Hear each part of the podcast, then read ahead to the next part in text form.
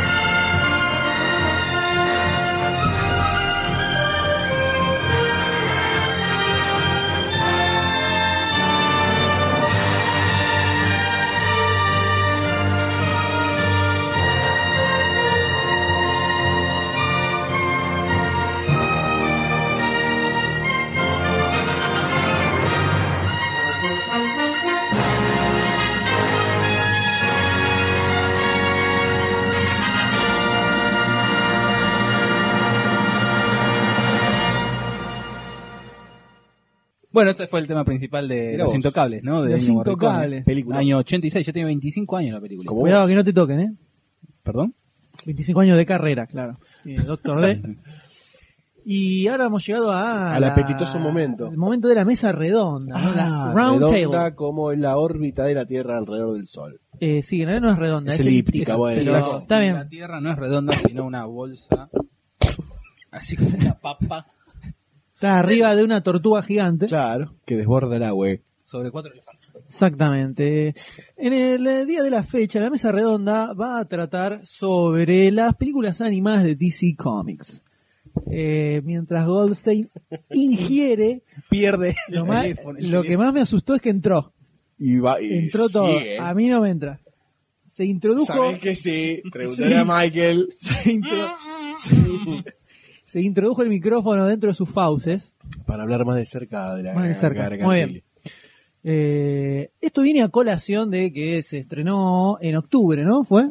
Hace poquito. Eh, Batman Año 1, la última película de animada de DC, eh, Basada en la novela. basada en el, en el cómic Batman Año 1, escrito por Frank Miller y dibujado por. David, David Mazzucchelli. Pueden apreciar. El día que haya cámaras van a poder ver el cómic que tiene el día entre las manos. Exactamente. Entonces, eh, ya que salió esta película, la hemos visto, dijimos, podemos hacer, ¿no? Una mesa redonda con todas las películas de DC Ya que que tiene, veníamos tiene arrastrando, varias. veníamos arrastrando comentarios de las diferentes películas animadas que Sí, iba sacando. veníamos diciendo de que lo íbamos a hacer en algún momento. Así que una estamos. vez, una vez cumplimos. Una. ¿eh? que es bastante ya. Eh, vamos también a aclarar que en el futuro, por más que lo hagamos o no, va a haber una mesa redonda sobre las, com- las películas animadas de Marvel. Lo dijo Doctor D, ¿eh? cualquier se cosa comprometió. lo vienen a reclamar. A ser ahorcado ¿eh? en la hoguera. la carta documento porque no cumplió con. Todo cumplir. tranquilo. Sí, sí. Prepárate para las fotos. Sácate los lompas si querés, ponete cómodo. ¿eh? Eh, ¿Les parece que arrancamos de atrás para adelante? ¿Hacemos una cronología? Vamos, vamos a hacer una, una pequeña cronología. Dale. Que en realidad deberíamos remontarnos primero al origen de todo esto allá por la serie animada de Batman. Estamos ¿no? lejos. O sea, si, vemos Podemos, cómo si vamos un poquito más atrás, podemos eh, con la película de Barton, de Tim Burton. No tiene nada. No, no, una no tiene- película dio origen con el éxito y dijeron, bueno, vamos a hacer una, una serie animada. Hay- unos años igual de diferencia Bueno, entre... o sea, con tu criterio, remontémonos al 36 o 37, no me acuerdo la fecha específica, 30 y- cuando a Bob Kane se le ocurrió crear un 39, personaje llamado 39. 39, llamado No, no Batman. ¿no? O sea, te Chao. estoy jodiendo, tonto, no te pongas vení, mal. no te- dale, contá, la- contá el origen de, de la serie animada de Batman. Ya que te metiste, No, no, dale, contalo. dale, ya está, eso, ¿qué Te querés digo, que te diga? ¿tenés ¿Qué ganas? que te diga? Contalo, ¿no? Ya Pero que- vamos No, a hablar de la serie animada que daban por Warner. La vieja, ¿Qué serie la animada? vieja, vieja serie animada. Sí, bueno, la Warner, la que daba, daba canal 11 los domingos a mediodía. repetía. Exactamente. Serie animada arrancó en el 92. No, eh, viejas épocas. Que, como dice el de, tomando un poco la onda Que- lo que que había quedado en el aire, ¿no? En la atmósfera. La pelea, más que nada, lo- porque el tema del tema de la serie es una adaptación del de Danny Elfman de, de la Batman de Tim Burton. Pero lo que, lo que lo que intentaron hacer con la serie animada fue, ok, salió el Batman Dark en las películas, todo copado, todo buenísimo, pero no vendimos ni un fucking muñequito, porque es un poquito oscura. Entonces dijeron, ah, ¿por qué no hacemos una serie animada? Acá es donde entra un muchachito llamado Bruce Timm. Que gracias a él tenemos toda esta plétora de Así es. películas Que animadas. es donde es un, un dibujante donde que es el que le dio el, el estilo, visual, el toque a la serie animada de Batman. ¿Quién y puede estuvo ese? metido con eh, eh, Tim Sale era el que estaba con Paul Dini, con Paul Dini. Paul Dini, Alan Burnett, Eric Radominsky y Bruce Timm son los cuatro productores que lanzaron la serie animada y que estuvieron a lo largo del tiempo. Bruce Timm estuvo siempre como mechando en todos los proyectos Sí, relacionados sí. con esto. Que fue todo una revolution, digamos, que armó. calidad de la animación, animada. Por la calidad de la- animación, la, historia también. el estilo, del estilo de los, de los dibujos. art deco, una ¿Quién cosa puede olvidar ese batimóvil, no alargado, de hermoso, que tenía un diseño de la hostia? Sinceramente. En la, en la serie animada. bueno, listo. Sí, que salía de la, de la película? Claro. Eh, pero capturaba la onda medio dark, digamos, eh, que tenía un poquito la película, como ese clima medio oscuro. De hecho, en general tenía todas unas tonalidades medio oscuras. Sí. Y el Batman Eh, también y era medio art deco, bastante- era como medio art Art deco, deco, sí, incluso sí, toda sí. La, todo Gotham, mucho traje y sombrero. Bien de los 40, ¿no? Claro, tenía toda esa en los medio 40. como la onda, la onda que tiene eh, Gotham y las películas de, de Barton. Sí. Y eso lo trasladaron a la serie animada, que fue un quiebre importante, porque sacando por las películas, Batman siempre, en fuera de los cómics, había sido siempre muy para chicos. Sí, igual O las, sea, las- Batman las- era Adam West, eh, las películas animadas de Hanny Barbera. las películas animadas medio Super pedorronas, eh, era todo muy, muy infantil. ¿Cómo, Muy naive. ¿Cómo Claro. olvidar ese, ese largometraje animado para televisión de Scooby-Doo y Batman, no? Sí, importantísimo, Sí. importantísimo. O sea, para que veas el nivel que venía, Claro. venía el asunto. Claro, entonces esto fue un quiebre. Que todo, Un aire nuevo. Todo lo que hicimos siempre fue un quiebre, prácticamente. Pero fue un cambio El importante en, es animación, ¿no? ¿Qué? Este podcast es un quiebre. Es un quiebre en la columna vertebral fisura. del- de la humanidad. Por supuesto, la serie le fue bastante bien. Sí, sí. Y eso provocó que DC dijera, bueno, Ah, acá está la papuza. se pueden animar, se pueden realizar series animadas. Y de ahí se disparó las, la Batman, después apareció Batman y Robin, Superman. eh, la de Superman, Batman Millón, que es la que Liga la Justicia. Liga la Justicia, Llega la justicia a un límite, después... Teen Titans, empezó a, a- Batman the. Bolt y ahí terminó. Por ahora. No, The Batman, Batman Ah, The Break Out the Batman. Y creo que ahí, se, ahí ya No, está. después estaba el Batman del futuro también. No, Batman ya Beyond, pasó, sí, ya Batman pasó, Beyond. ya pasó. Batman del futuro, ya, ya pasó. Eh, y ahí creo que estábamos. Todas las series en general con una excelentísima calidad. Sí. Muy buena calidad. La de la Liga de Justicia es increíble. Sí. Increíble la de la Liga de Justicia. Muy zarpada. Pero siempre si- siguiendo un poco el estilo brustimesco. No se que- iba que mucho se de la fue línea. creando. No, pero sobre todo, más allá de la línea de ilustración, digo, en cuanto a, a, a las historias, tomar a, hacer adaptaciones del cómic, pero pensarlas en serio, darle continuidad a la serie, que es algo que en las series animadas norteamericanas no existe, y empezó a aparecer un poco acá. La serie animada de Batman tenía cierta continuidad, no eran todos capítulos unitarios donde todo empezaba y terminaba y ya está. Puede que también más- la mayoría de la chapa que tuvo la serie animada de Batman es porque empezaron a, a traer de los cómics a los guionistas También. para, Sí. para hacer las historias. Sí, se lo tomaron en serio. Yo creo que, se, se lo tomaron en serio como una serie media posta, donde tenés a Robin que crece y se transforma en Nightwing, Nightwing. en la misma serie animada. Entonces, crearon como se creó como todo un universo, Un universo animado. que se fue trasladando en las distintas series, siempre con muy buen, muy buenos argumentos y muy buenos laburos. Hasta Teen Titans, que está más pensada para chicos, Sí. Está bastante eh, bien está también. bastante bien también. Entonces, eh, digamos, ah no, y hay una, no hay una serie, ni- eh, una serie nueva de Teen Titans, ¿no hay? Eh, no, ahí están los Teen, eh, primero salieron los Teen Titans y Ah, después hubo la- como otra versión de los Teen Young- Titans. la Young. Justice. Young Justice. Young. Y, y el otro día vi un medio capitulito. Eh, eh. Esa sale más, más, más Es la hora, creo que es la última de ahora. Esa creo que es la última. Entonces, todo esto se disparó desde con La esta película. serie animada y eh, el, tal vez el punto más alto, podemos decir, es cuando en el 93, un año después del estreno de la serie animada, hacen un largometraje. Arriesgando todo. No tanto, Eh, bueno. no tanto. Arriesgando todo lo que que tenía. Batman, la máscara del fantasma, ¿no? Sí. que salió en el 93, es una, una película basada en la serie animada de, de Batman de ese, de ese momento, que se estrenó en los cines Sí, originalmente. Eh, Y no le fue bien. y no le fue muy bien. Porque Como era para chicos, lo ponían en horario fuleros, pero en realidad los distribuidores lo decían, que- decían que era para chicos, pero la serie era más para adultos, era para todas las edades. Nah, era para yo era chico. Pero también había- era para todas las edades, era, era como más Claro, seria, se, no se era- la, eh, es, se la banca se banca una mirada en, gen- en general. Entonces la ponían horarios pedorros para los pibes y no, no podía ir la gente. Claro. Y creo que también tampoco había esa, esa cultura que hay ahora de, de cine de animación claro, sí. también para, Para chicos y también sí. para adultos. Bueno, en esa época tenían los 93, Simpsons ya, ¿viste? ¿eh? Pero que era hacía- ya para pero adultos también. Estamos hablando de cine, es otra cosa. Pero digo animación para adultos, dijiste. Sí, ya, no, no, no, dije cine, que Ah, bueno, listo, listo, películas en, en, en hasta ese momento seguían siendo medio para chicos, Listo. en realidad. Ya ahora, si se estrenara ahora, Sí. seguramente funcionaría mucho mejor. Y bueno, fue un fracaso, pero después cuando lo lanzaron en VHS, ahí la rompió. La rompió mal. O sea, la papa estaba en el VHS para llegar a los... O por lo ahí menos, yo creo que se dieron cuenta que existía un mercado que no necesariamente tenía que pasar por, Por el, el cine. cine. Que se podía hacer una película y sacarla en video, La gran directo VHS. claro, y que funcionara bien. Que de Sí. hecho, porque es, lo que pasó fue eso, funcionó bien. Tiene, yo creo que tiene que ver con que llevar a los pibes al cine es un quilombo, Claro. que la más fácil se Sí, la, le la tenés la la- película, se la pones 20 veces y lo dejas ahí enganchado con la película, tal vez pasa un poco por ese lado. Entonces funcionó muy bien. Y ahí dijeron, ah, bueno, entonces, evidentemente estaban muy con las luces bastante encendidas en esa época. Dijeron, existe un mercado alternativo, tanto al de la televisión como al del cine, para hacer este tipo de producciones. Que tal vez no es un giganteco presupuesto, porque la animación es más o menos similar al de la serie, tiene un poquitito más de laburo a lo mejor. Pero eh, se puede hacer y funciona. Bueno, igual esta fue la única que se estrenó en cine. Era fue por eso.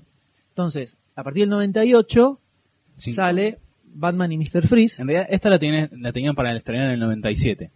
Pero como tenían Batman y Robin, que ya estaba Mr. Freeze en la película, dijeron, no, vamos, vamos a ponerle toda la chapa a la película con, con actores. Y estábamos a cajonearle un tiempito. Después ya sabemos cómo salió el asunto, ¿no? Tenemos Eh, la ese- película. La película, claro. Eh, que incluso esta salió después de que ya había terminado la serie animada, ¿no? O, o seguía por esa época. Eh, no, me parece eh, ahí ya estaba Gotham Knight. Gotham Knight, puede ser. Eh, a ver, en el 90, sí, 97, 99, al 97 al 99. Ah. Había salido The Batman, The New Batman Adventures. Que estaba Este, Nightwing, Batichica y, Sí, toda la y. Jason Todd, creo que era, ¿no? Y o era Tim. Bruce Timm. No, Bruce Tim es Drake. Tim Drake. Bruce Tim. Bruce Timm. Bat Rabbit. ¿Es Batman? Batman. Eh, Bueno, entonces ahí salió Batman Mr. Freeze, Sub-Zero. No es una joya. Que la vimos en Fantaveres Fantaveres 97. 97. No sé de dónde la habían Esa sacado. y World Finest. Vimos. Que era el capítulo doble. Era un capítulo doble de Superman. de no aparecía Superman en la serie de Batman. Y ahí empezaron a sacar, cada un par de añitos, con la serie animada de turno, La fijita. Claro. sal- salía de película. Salió la, la de Batman Beyond, que es el reto Batman del futuro, Joker, se conoció- Batman se del conoció futuro, acá. como la pasaban acá en Warner Channel Y War Telefe. Y en Telefe. Eh, después salió Batman Mystery of the Batwoman, que era basado en la serie original de Batman, medio pedorrona, no, no está tan buena. Eh, Después ¿La, de la serie la- original animada o la serie original? The Animada, New animada. Batman Adventures. Ya era la segunda serie. de la segunda serie, ¿no? Después salió la serie de Batman. Que era, contaba el comisionado, tenía la voz de Adam West. Y también metía mano, creo que por ahí Adam West. Pero el loguito era también el de la serie de los 60. Era otra serie animada nueva de, de Batman que tuvo su película. ¿qué? No era muy folera. O sea, al principio era como chocante el- el- el- la, la estética. Yo no, pareció- yo no me enganché mucho. Yo vi un par de, Pero vi de un par de en más. trabajo. Bueno, y a raíz de esa, de esa serie salió The Batman vs. Drácula, Exacto. que no la vi. Eh, No la vi, que no te puedo opinar porque no la vi. ¿Qué querés que te diga? Date color. Después sale la película de la serie animada de Superman, que, Que ya estaba que estamos, ya que, en ya ese que momento. estábamos con Batman, porque no por, incurrimos en por. Superman. supuesto, que está buena, Un poco menos era. No, lo que tenía de bueno es que había mucho personaje del universo DC en la cinema de Superman, que aparecía cada tanto. Es como que fue el preludio para Entonces, la Liga de la claro. Batman era muy Batman. Y Batman y, y el universo de Batman. En la de Superman eh, aparecían muchos personajes de- del universo DC, que creo que fue el puntapié inicial para, la- como dice para, ver para el la área de la asunto. justicia. Pero es como que se empezó a animar a abrir un poco el espectro de los dos de siempre, que eran. Batman, Superman, Batman y Superman. Eh, Ahora, después sí, de la serie de Superman, vino la serie de las dos series de la Liga de la Justicia. Exacto. Justice League and Justice League Unlimited. No hay ninguna película de esas No. dos basada en esas series. Pero casi que También- hay capítulos que son películas. sí, acá. que los lanzaron, yo me acuerdo, que los habían lanzado. Eh, porque eran había capítulos el capítulo doble de, de principio de la serie y había- me acuerdo del capítulo Sí, final bueno. de la primera temporada la Yo me acuerdo temporada, que la- los primeros, el primer capítulo de Superman lo pasaron como película en la tele en la tele y después lo vendían en VHS. en su momento que ya, cu- ya cuando llega la serie animada de la Liga de la Justicia es una Sí. cosa increíble estaba muy es arriba. una- es- está muy pero muy arriba de lo que era en general históricamente una, una serie animada basada en un cómic y el laburo que le pusieron a los guiones, a los personajes Sí. conflictuados, con quilombo, me acuerdo todo el quilombo con la mujer halcón, que cuando hay una invasión de Tanagar, Sí. de los hombres halcón, y ella queda como medio una... En el medio. No, queda como si fuera una traidora, y después en, la, en Justice League Unlimited reaparece. Entonces había como una continuidad, una cantidad de personajes Sí, es como que en todo, en todas las series había una continuidad. O sea, que una enganchaba con la otra prácticamente, sí, me parece. Sí, sí. Sí, el Batman fue siempre el, el mismo Batman, digamos. Eh, por ejemplo- Superman también. No, pero digo, no se resetea como No, pasa por un eso en las continuaba. Yo, por ejemplo, en la serie de Animated Series de Animated de. Series, sí, la primera. después de New Adventure, de, de New Batman Adventures, hasta Gordon estaba como más viejo, o sea, como que había una continuidad. Sí, tal vez la de, de Batman es un, y, una, y Batman Beyond, medio que se salían un poco. Sí, Batman, bueno, sí, obviamente. Porque Pero era- en Batman Beyond eh, también engancha una- con, con la Liga de la Justicia. Hay un capítulo de la Liga de la Justicia en el que futuro que está en- Batman. Está el Batman Beyond. Es verdad, Por eso. Batman del El futuro. Batman del futuro. ¡Ah! ¡Está en el futuro! Claro. Eh, y después, bueno, empieza, aparece la serie Los Teen Titans, que saca también su peliculita. Y ahora, en el 2007, es donde cambia un poco la cosa en DC. Porque agarra a Warner y DC Comics, crean el sello DC Universe Animated Original Movies, para ponerle un título. Prolongado, ¿Dónde- si los hay. lo que agarra, lo que lanzan primero con esto, que fue medio como un a ver qué pasa, es donde aparece Superman Doomsday. Que esto es, tomando un poco de la serie de Superman, que en ese momento ya no estaba, No, ya no estaba no estaba más. Eh, creo que tampoco estaba la ley de la justicia, de hecho. No, ya- no, la Liga de la Justicia no duró tanto. Fueron, no, tuvo dos temporadas la ley de la justicia y Dos, temporadas y una. y dos y una. Dos y fueron, una fueron. Unlimited Yo me acuerdo, una, sí, por los DVD. puede ser. Sí. Eh, sacan una adaptación medio, medio Como- agarrada de como los- base. un poco agarrada de los pelos porque también hay que condensarlo todo eso en una película Hubiera estado muy bueno. de la muerte de Superman y el regreso ¿no? Del reino de Superman. el reino de Superman directo a DVD salió esa historia Que bueno, ahí está que sin aparece. estar directamente linkeada con una serie animada de ese momento fue como una película armada para eh, directo a, a Al DVD. DVD. y funcionó dentro de todo bien si bien la película no es oh, una cosa impresionante, eh, dentro de todo Se acomodó bastante bien como para las expectativas que se tenía. Exactamente. Más que nada la gente que había leído el cómic, supongo, ¿no? Mm. Eh, que es la famosa, tiene la famosa escena que ya comentábamos, que hace Kevin Smith, Kevin Smith, sí. comentando lo de la araña gigante, que era lo que le querían hacer meter cuando él iba a dirigir la película Superman. Aparece la araña gigante en la película animada y, y él lo comenta. Y acá es donde, el, donde se dan cuenta que pueden agarrar, directamente adaptar historietas, eh, historietas con distintos personajes que no estén necesariamente relacionados con una serie animada y lanzar películas originales directo a DVD. Entonces ahí es donde arrancan, tipo una especie de planificación que empieza con Justice League de New Frontier, de, basada en una historieta de Darwin Cook, que es que no solo no está relacionada con ninguna serie animada, sino que además transcurre en un, un universo alternativo, en los la 50. Silver Age, en la década del 50, con los personajes en esa época. Es toda una historia que no tiene nada que ver con ninguna de las series Una de animadas que se Elseworld, que vieron se una de Elseworld. una de Sword. eh, que fue para hacer la, una- la, la película que le sigue a Superman Doomsday, eh, fue bastante jugado. Sí, ya por el cambio de estética. Es la primera que Y acá también, claro, además en esta película también se ve como, además de adaptar el guion, adaptan también el estilo de los dibujos, la parte estética Sí. de los- la- cada uno de, la- de estos cómics. Y lo llevan también, lo trasladan a la película. Y de ahí, donde vieron que Funko más o menos bien, empezaron a sacar más o menos dos o tres por año, a partir de ese momento, donde sale después de esta Batman Gotham Knight, Que son, seis cortos que unen Batman Begins, Begins y The Dark Knight, tipo Animatrix. una especie de Animatrix, Basado en la con, película. con estilo fuertemente anime, ¿no? sí, bien... Cosa horrible. Eh, Ah, Ah, sale de qué abuelo, qué, qué cosa bárbara. Después, en el 2009, sale lo que para mí es una gloria, Wonder Woman. Eh, una gloria. Muy buena, muy buena. Está muy buena. Muy buena. Muy buena como, aparte bien cruda, como vos estás acostumbrado a ver Wonder Woman, onda más allá de los cómics, que es bien fuerte. Está muy bien adaptado a la, la pantalla chica. Aparte bien, está lindo estéticamente todo. Es muy...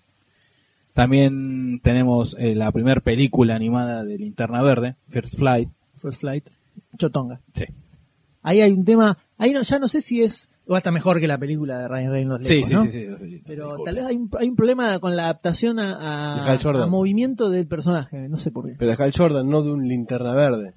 Ah, o de ahora veremos, veremos más adelante. Pero la película animada esta estaba más o menos y la película es malísima. diré, Pero si hubieran hecho esto mismo en película con actores, había sido otra cosa. Era, era más decente. Pero esta no es medio flojona. En cambio, la de Mujer, la de Mujer Maravilla está bastante Sí, buena. Está sí, muy sí. buena toda la Creo construcción que de de, de esa, de esa tandita es la mejor de todas para mí. ¿Qué más? Eh, también en ese año tenemos Superman Batman Public, Enemies, Enemigos públicos. basado en el cómic de Shed Love, Esta era una serie paralela que se llamaba, una historieta que se llama Superman. Enemigos Batman. Públicos. Los primeros seis números tienen esta, esta historia que a Superman lo acusan. de Sí, lo incriminan. lo incriminan y Batman obviamente lo va a defender y en el medio se luchan con todos los... Con todo lo que lo están buscando para meterlo preso. Exactamente.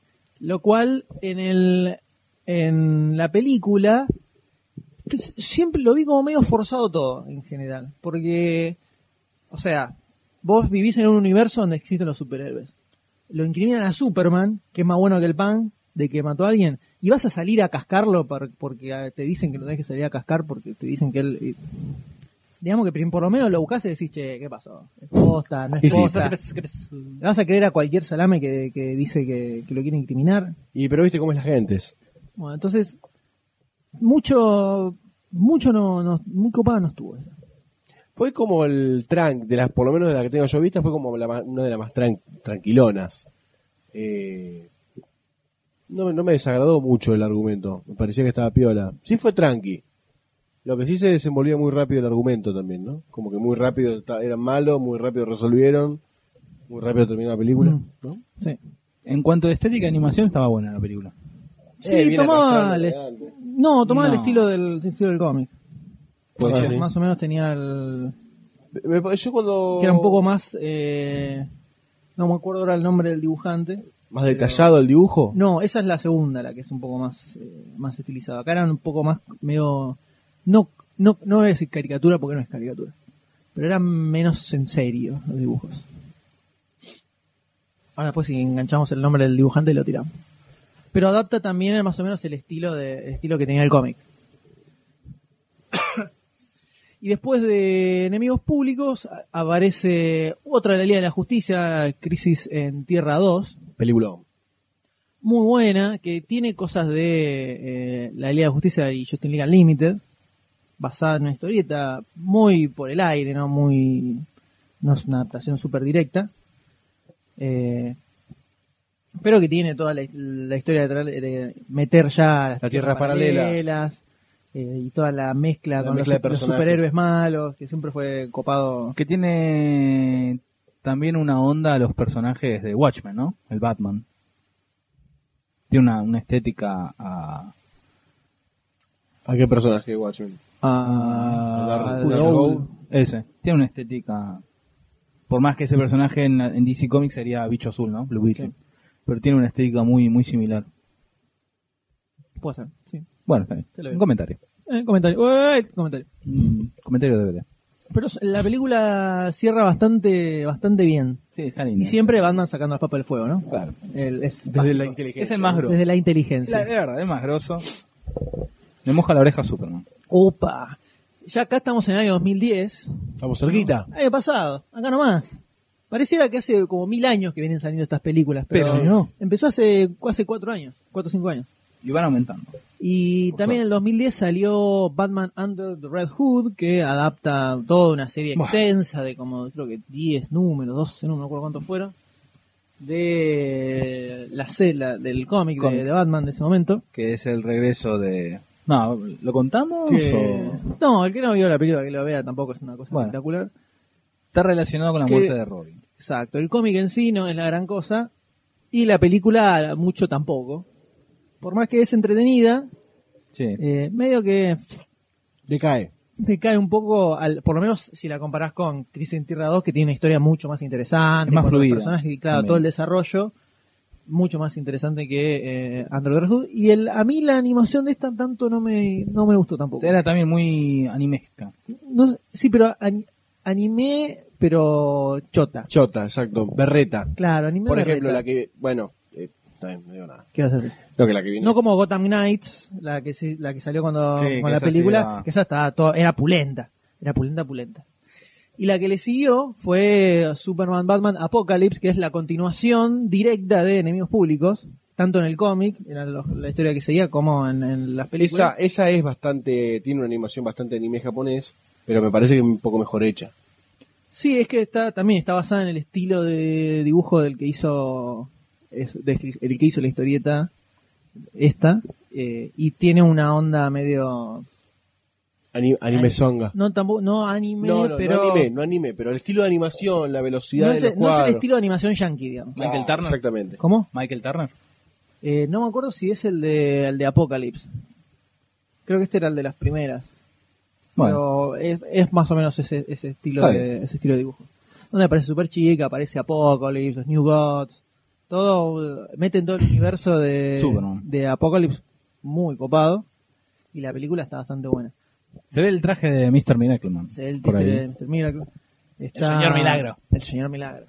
Aparece Big Barda, todos muchos personajes poco conocidos, pero que garpan, garpan en la película. Eh, ¿Y a esto qué le siguió, Doctor D? Luego. Bueno, tenemos eh, con estas películas, se fueron lanzando cortitos de, Ah, es verdad. de unos minutos, poner máximo 10, 10 minutos, que se llama DC Showcase Original Shorts Collection, que eh, salieron, a ver si no me equivoco, el de Green Lantern, no, el de Green Arrow, el de Spectro, Sí. eh, Catwoman, bueno, Catwoman ya ¿Cómo es el ahora. Jonah Hex ese, ¿eh? Y el Shazam. de Shazam. el de Shazam está muy Shazam bueno. está muy- Yo el de El Espectro y el de Jonah Hex no los vi. Yo vi el de Spectro también, está, es- ese es puro anime, ese es para mí, pero el de Shazam tiene un, tiene un toque anime, pero me gustó mucho. Te lo presenta el personaje. No, aparte el de Shazam dura bastante, dura como media hora. No, no sé si tanto. ¿eh? Sí, de hecho, de hecho el de Shazam no salió, eh, no salió como una película, eh, no salió como un, como un, un feature en una película animada, sino que salió el DVD de Shazam, que además traía los otros cortitos que, se, que habían salido desparramados. Sí. Pero se editó, Juntó co- todo. se editó como película, que hubo mucho quilombo en Estados Unidos, porque justamente muchos se lo compraron pensaban que película y duraba como media hora, 25 minutos. Pero era largo, no era 10 minutitos nada más. Que ese, ese de, de Shazam está muy bueno. Ahí funcionó todo perfecto. ¿Y cómo, ¿Y cómo siguió la historia, Doctor Bueno, D? y ya entrado en el 2011, tenemos All Star Superman, que es un cómic de Grant Morrison, Y Frank Whiteley. el- que es de mediados finales de los 90, ¿no? Eh, No. ¿Cuál? Ah, no, All, All 2009. Season, All Season es el que vos estabas Esa juntando. era, sí, esa fue Ah, me confundí con esa. es Este, 2009. Está bien, sí, sí, sí, sí. Que eh, Superman muere, también Una otro historia Elseworld, alternativa. Y bueno, te lo presentan acá, que también es medio la película, pero la, toda la parte de presentación del de la Fortaleza de la Soledad me parece que está muy bien como te lo presenta todo, también al que no lo conoce, porque hasta el momento no se había visto en el animado nunca eso. ni en película. Hay nada. como varios elementos que no iban apareciendo en las demás películas, decís. Sí. Sí, pues se conoce también otra faceta de, de Superman que se sienta y escribe con mi querido diario, escribe todo en la, con la visión Lo calorífica. que pasa está adapta lo que era Superman en la década del 60, Sí. la década del 70, que era así como todo medio. También medio una parte cabeza, es un, traje zarpado. espacial que es de esa época. Y los personajes que pasan alrededor también tienen que ver con eso. son medio viejardos. Exacto. Eh, es, es, una movida rara de DC, o sea, ahí me parece que ya apuntaban directamente al, al tipo que lee los cómics. Sí. Porque alguien que no tiene ni idea qué es, agarra la película esta y no entiende nada. Como que se muere, de dónde sale, Sí, no, qué aparte- pasa, estos personajes que aparecen por ahí. Es en- para los que lo- l- venimos del cómic se entiende que, que es un Elseworld. Para el, el tipo que se cruzó dijo, uy, a ver, vamos a ver una película de Superman en la tele, no va a entender un cazzo. A Eso voy. Pero bueno. Que esta salió De- a principio de año. Sí. Y hace, hace, antes, de- para la película de Linterna Verde salió, ¿no? Sí. Salió un poquito antes. Un poquito antes. Antes. Green Lantern, Emerald Knights, Caballeros de Esmeralda, que cuenta la historia de seis, si no me equivoco. Sí, seis, seis caballeros. Eh, Sí, Green Lantern. Que bueno, un poco para presentarle el universo, ¿no? Linterna Verde para lo que fue lo de... Sí, abre, abre más la cancha que la película anterior. Sí. Y está buena, eh, funciona mejor, ¿no? Que Sí, que funciona película. bastante mejor, porque como te muestra historias aisladas de diferentes personajes y te la trae al presente, o sea, te cuenta la historia de uno y te la muestra en el presente un poco, te la engancha con otro, te la muestra en el presente y así llegan a, a cómo se desenvuelven todos los personajes en el rol final en la batalla de contra el enemigo de turno. Número, ¿Quién es? O sea, Ah, no son, me son acuerdo como historias es. separadas, pero que se terminan O uniendo sea, todas. son, eh, te- o sea, se van encontrando porque hay un problema, el, no me acuerdo cómo se llama el enemigo, No importa. No importa. Montoto. Montoto, que lo habían encerrado en un sol eh, y, y había como fugas de la materia negra que largaba este tipo y eh, se empiezan a juntar todos y había una aspiranta nueva que era de la Tierra, que es mujer y se junta con el Jordan y el Jordan empieza a contar la historia de todos los linterna verde un poco y entonces eh, cuando va contando va apareciendo cómo es cada historia y cómo se fue sucediendo y te muestran a ese tipo en el rol que tiene en la historia que va transcurriendo. Ah, está bien. Está, está bueno el ida, y, el ida y vuelta, está bueno. Además no es medio dinámico.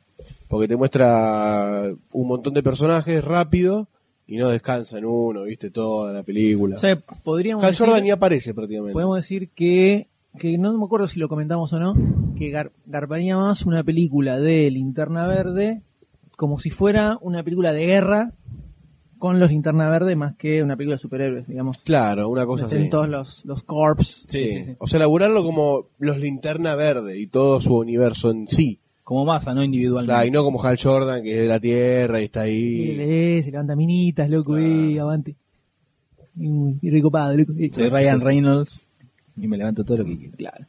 Y así llegamos a la Comic Con de junio, julio 2011 más o menos, donde aparece, viene DC y con las últimas películas eh, muy bien no le había empezado, no le había ido.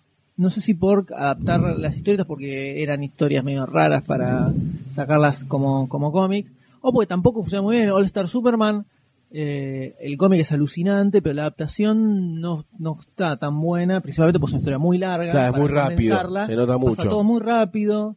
eh, y entonces no tiene el ritmo que como medio melancólico que tiene la, la historieta, se ve como todo rápido, rápido, rápido, rápido y medio que queda a mitad de camino. Sí, es verdad.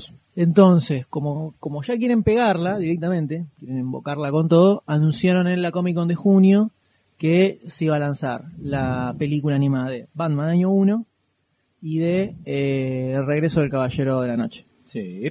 Estas dos historietas fueron lanzadas en, en 1986, ¿no? Fueron, las dos salieron en 86. Ochen- eh, año 85 y 86. 87. 87. ¿Sí, 87? Y la otra es del 86, me parece. 86 es Dark Knight, está más o menos por ahí. Son dos cómics que están escritos por Frank Miller, que 87. todos conocerán por Sin City y por 300, seguramente. Que Frank Miller en esa época fue el que se encargó de Dar la vuelta de rosca. rel- relanzar a Batman, que venía en amplia decaída, donde agarraron y le dieron más, eh, digamos que la- el estilo y la definición de personaje que, que tiene ahora Batman se terminó de armar con Frank Miller. Venía un poquito de antes, pero Miller lo agarró y lo puso más como este detective, Lo medio oscuro, trastornado, con mucho complejo, por esa onda. Entonces el tipo se la, este tipo se mandó 86, 87. 86. 86, 87. Entonces el tipo hizo, por un lado, el, el principio de Batman, que es esta Batman año 1, que te cuenta todo el, el inicio de cómo... La llegada de cómo estaba Gotham City y de la llegada de Bruce Wayne después de la- su de exi- Bruce Wayne autoexilio. Y de Gordon a Gotham. Y por otro lado sacó Batman el Caballero de la Noche Regresa, Dark Knight Returns, que te cuenta, digamos que prácticamente el final De de, la- Batman. este- Transcurre en el futuro, con un Batman ya retirado, viejo, cascado, que lo persiguen estos eh, eh, fantasmas, Fantasmas del pasado. batmanescos y termina regresando Se siente otra impotente vez a ver cómo está además la sociedad. la- la- y- lo, desastre. Es un futuro de bastante probable, pero el desastre que se convirtió en la sociedad. Entonces, un regreso. O sea, nada de lo que él regreso. hizo funcionó para algo en el futuro, por decirlo de una forma. Eh, y cambió, digamos que se modificó el panorama. No era tan. Ya te lo explican ahí, porque dice que hace, hace 10 años que no parecía Batman y en medio que te explican cómo se fue viniendo todo abajo. Entonces, como que vuelve con 60 años, 70 Sí. años, una cosa así, viejo, cascado, pero Gordito Ah, empapuzado. No, no, sí, sí. Eh, vuelve al ruedo en una de las, las historias de Batman más zarpadas Sí. y grosas que se han realizado en la historia, ¿no? Impresionante. Que da perfectísimamente para, para adaptarlo a película. Se había visto en uno de los capítulos del de New Adventures of Batman, Batman la última serie de la Batman Animated Sí. original. Había un capítulo que no me acuerdo el nombre, donde se ven como ah era era un grupo de creo que era así que era un grupo de malos que se juntan y cada uno cuenta cómo había matado a Batman no me acuerdo si era eso No, no, no, no, no me acuerdo. pero es como que en el medio capítulo se ven historias cortitas de distintos Batmans donde cada uno tenía el estilo de una de una de una época animada de Batman distinto entonces había uno que era como si fuera el Batman de los años 30 otro que era el, el Dark Knight Returns Quiero ver eso. no me acuerdo exactamente pará, cómo era pará, ese capítulo pará, pará. ¿No te estarás mezclando con el capítulo de Hora Cero, donde se mezclan los universos y están todos los Batman? ¿Qué hora será? ¿Cómic es eso? Sí, ¿no te No, estarás no, mezclando no, con esto eso? es serie animada. ¿saben? No sé si era, no sé si era este que dije. Sí creo que me, me- puede ser que me esté confundiendo dos capítulos, que uno es donde dicen cómo lo mató a Batman y otro es este donde se ven como los Batman de Hay, distintos, hay de uno, distintos sí, que están todos juntos. Yo me acuerdo de ese capítulo que están todos juntos. Pero acá era como alguien, no sé si era, o no sé si eran un grupo de nenes que cuentan sobre Batman, no me acuerdo bien cómo era, pero aparece como un Batman medio estilo Adam West, eh, un Batman estilo de la película de Tim Burton, creo que Sí, había sí, también, sí. y aparece una muy chiquitito, un Batman estilo Dark Knight Returns. Espectacular, ¿no? La gloria total. Entonces, claro que garpa full para, para hacer, para película animada, que esta va a salir en el 2012. Sí, falta. Ah, Y también anunciaron otra Liga de la Justicia Una, eh, y otra de Superman. Unas otra- ganas a esa. Superman vs. The Elite. Lo cual nos lleva directamente a la última de las películas que salieron, que es Batman Año 1, con la cual DC busca elevar el nivel de... Y creo que lo hace muy bien, ¿eh? Vamos a ver primero, creo que Walter nos comente un poquitito, que no leíste la historieta, ¿no? No. ¿Qué te pareció la, la película de Batman Año 1? Me, primero me impactó bastante la animación, en primer eh, punto, porque las últimas que vi yo eran de la otro tipo de animación. Bueno, la última que vi yo de, de DC fue la de Los Linterna Verde, que está bastante diferente la animación, este, así que me gusta más este estilo. Sí, Me toman, parece- toman el estilo de David Mazzucchelli en... Claro, en parece, parece bastante más dinámico, me gusta bastante más. Este, en primer punto eso. Después me gustó mucho eh, que sea en la etapa inicial de Batman, que, se haya dejado de lado el tema de Ra's al Ghul. eh, y me gusta mucho el tema de protagonismo del Gordon.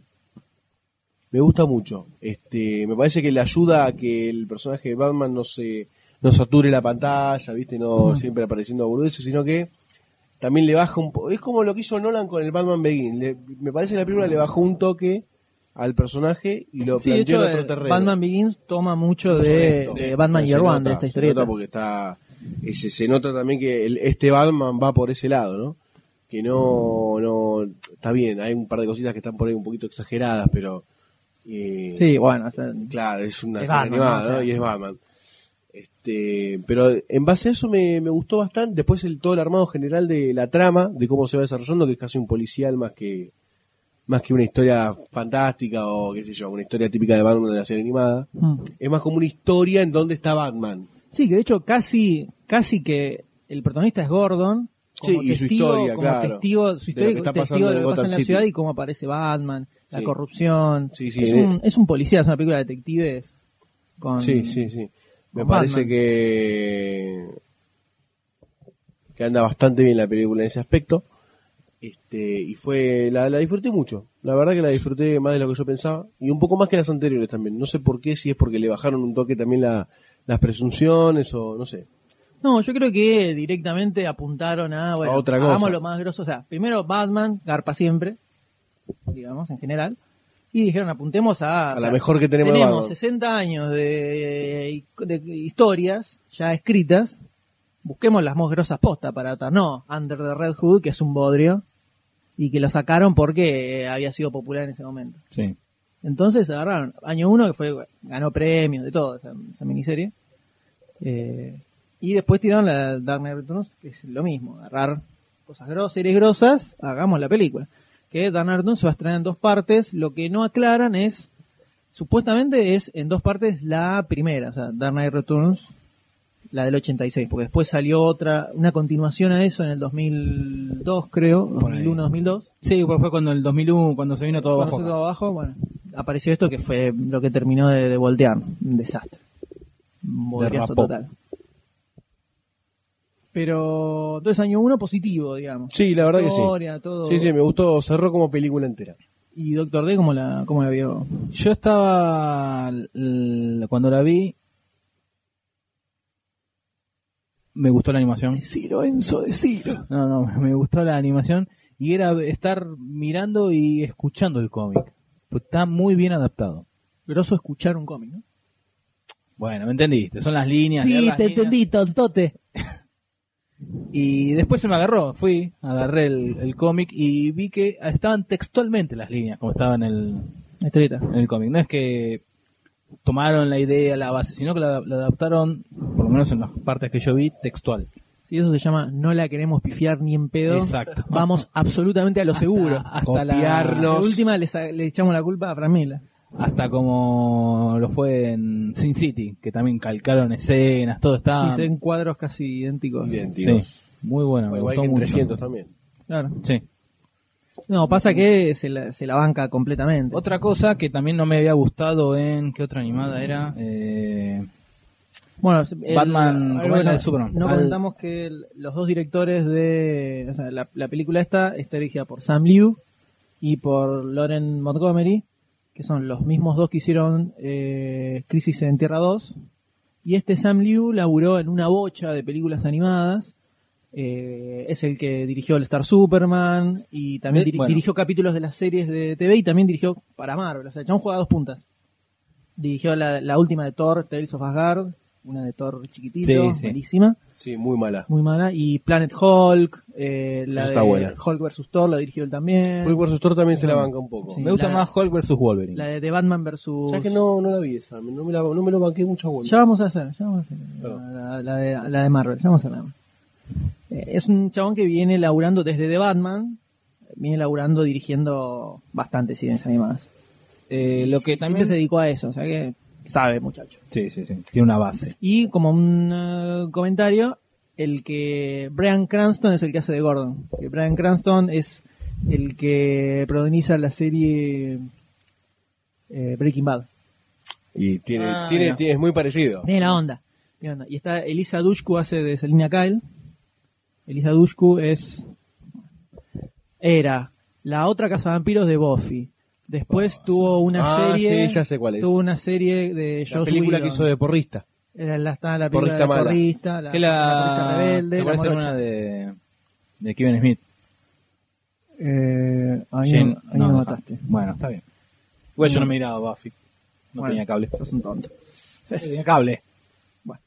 Y está. Y John Polito hace del El- comisario malvado. Del Loeb.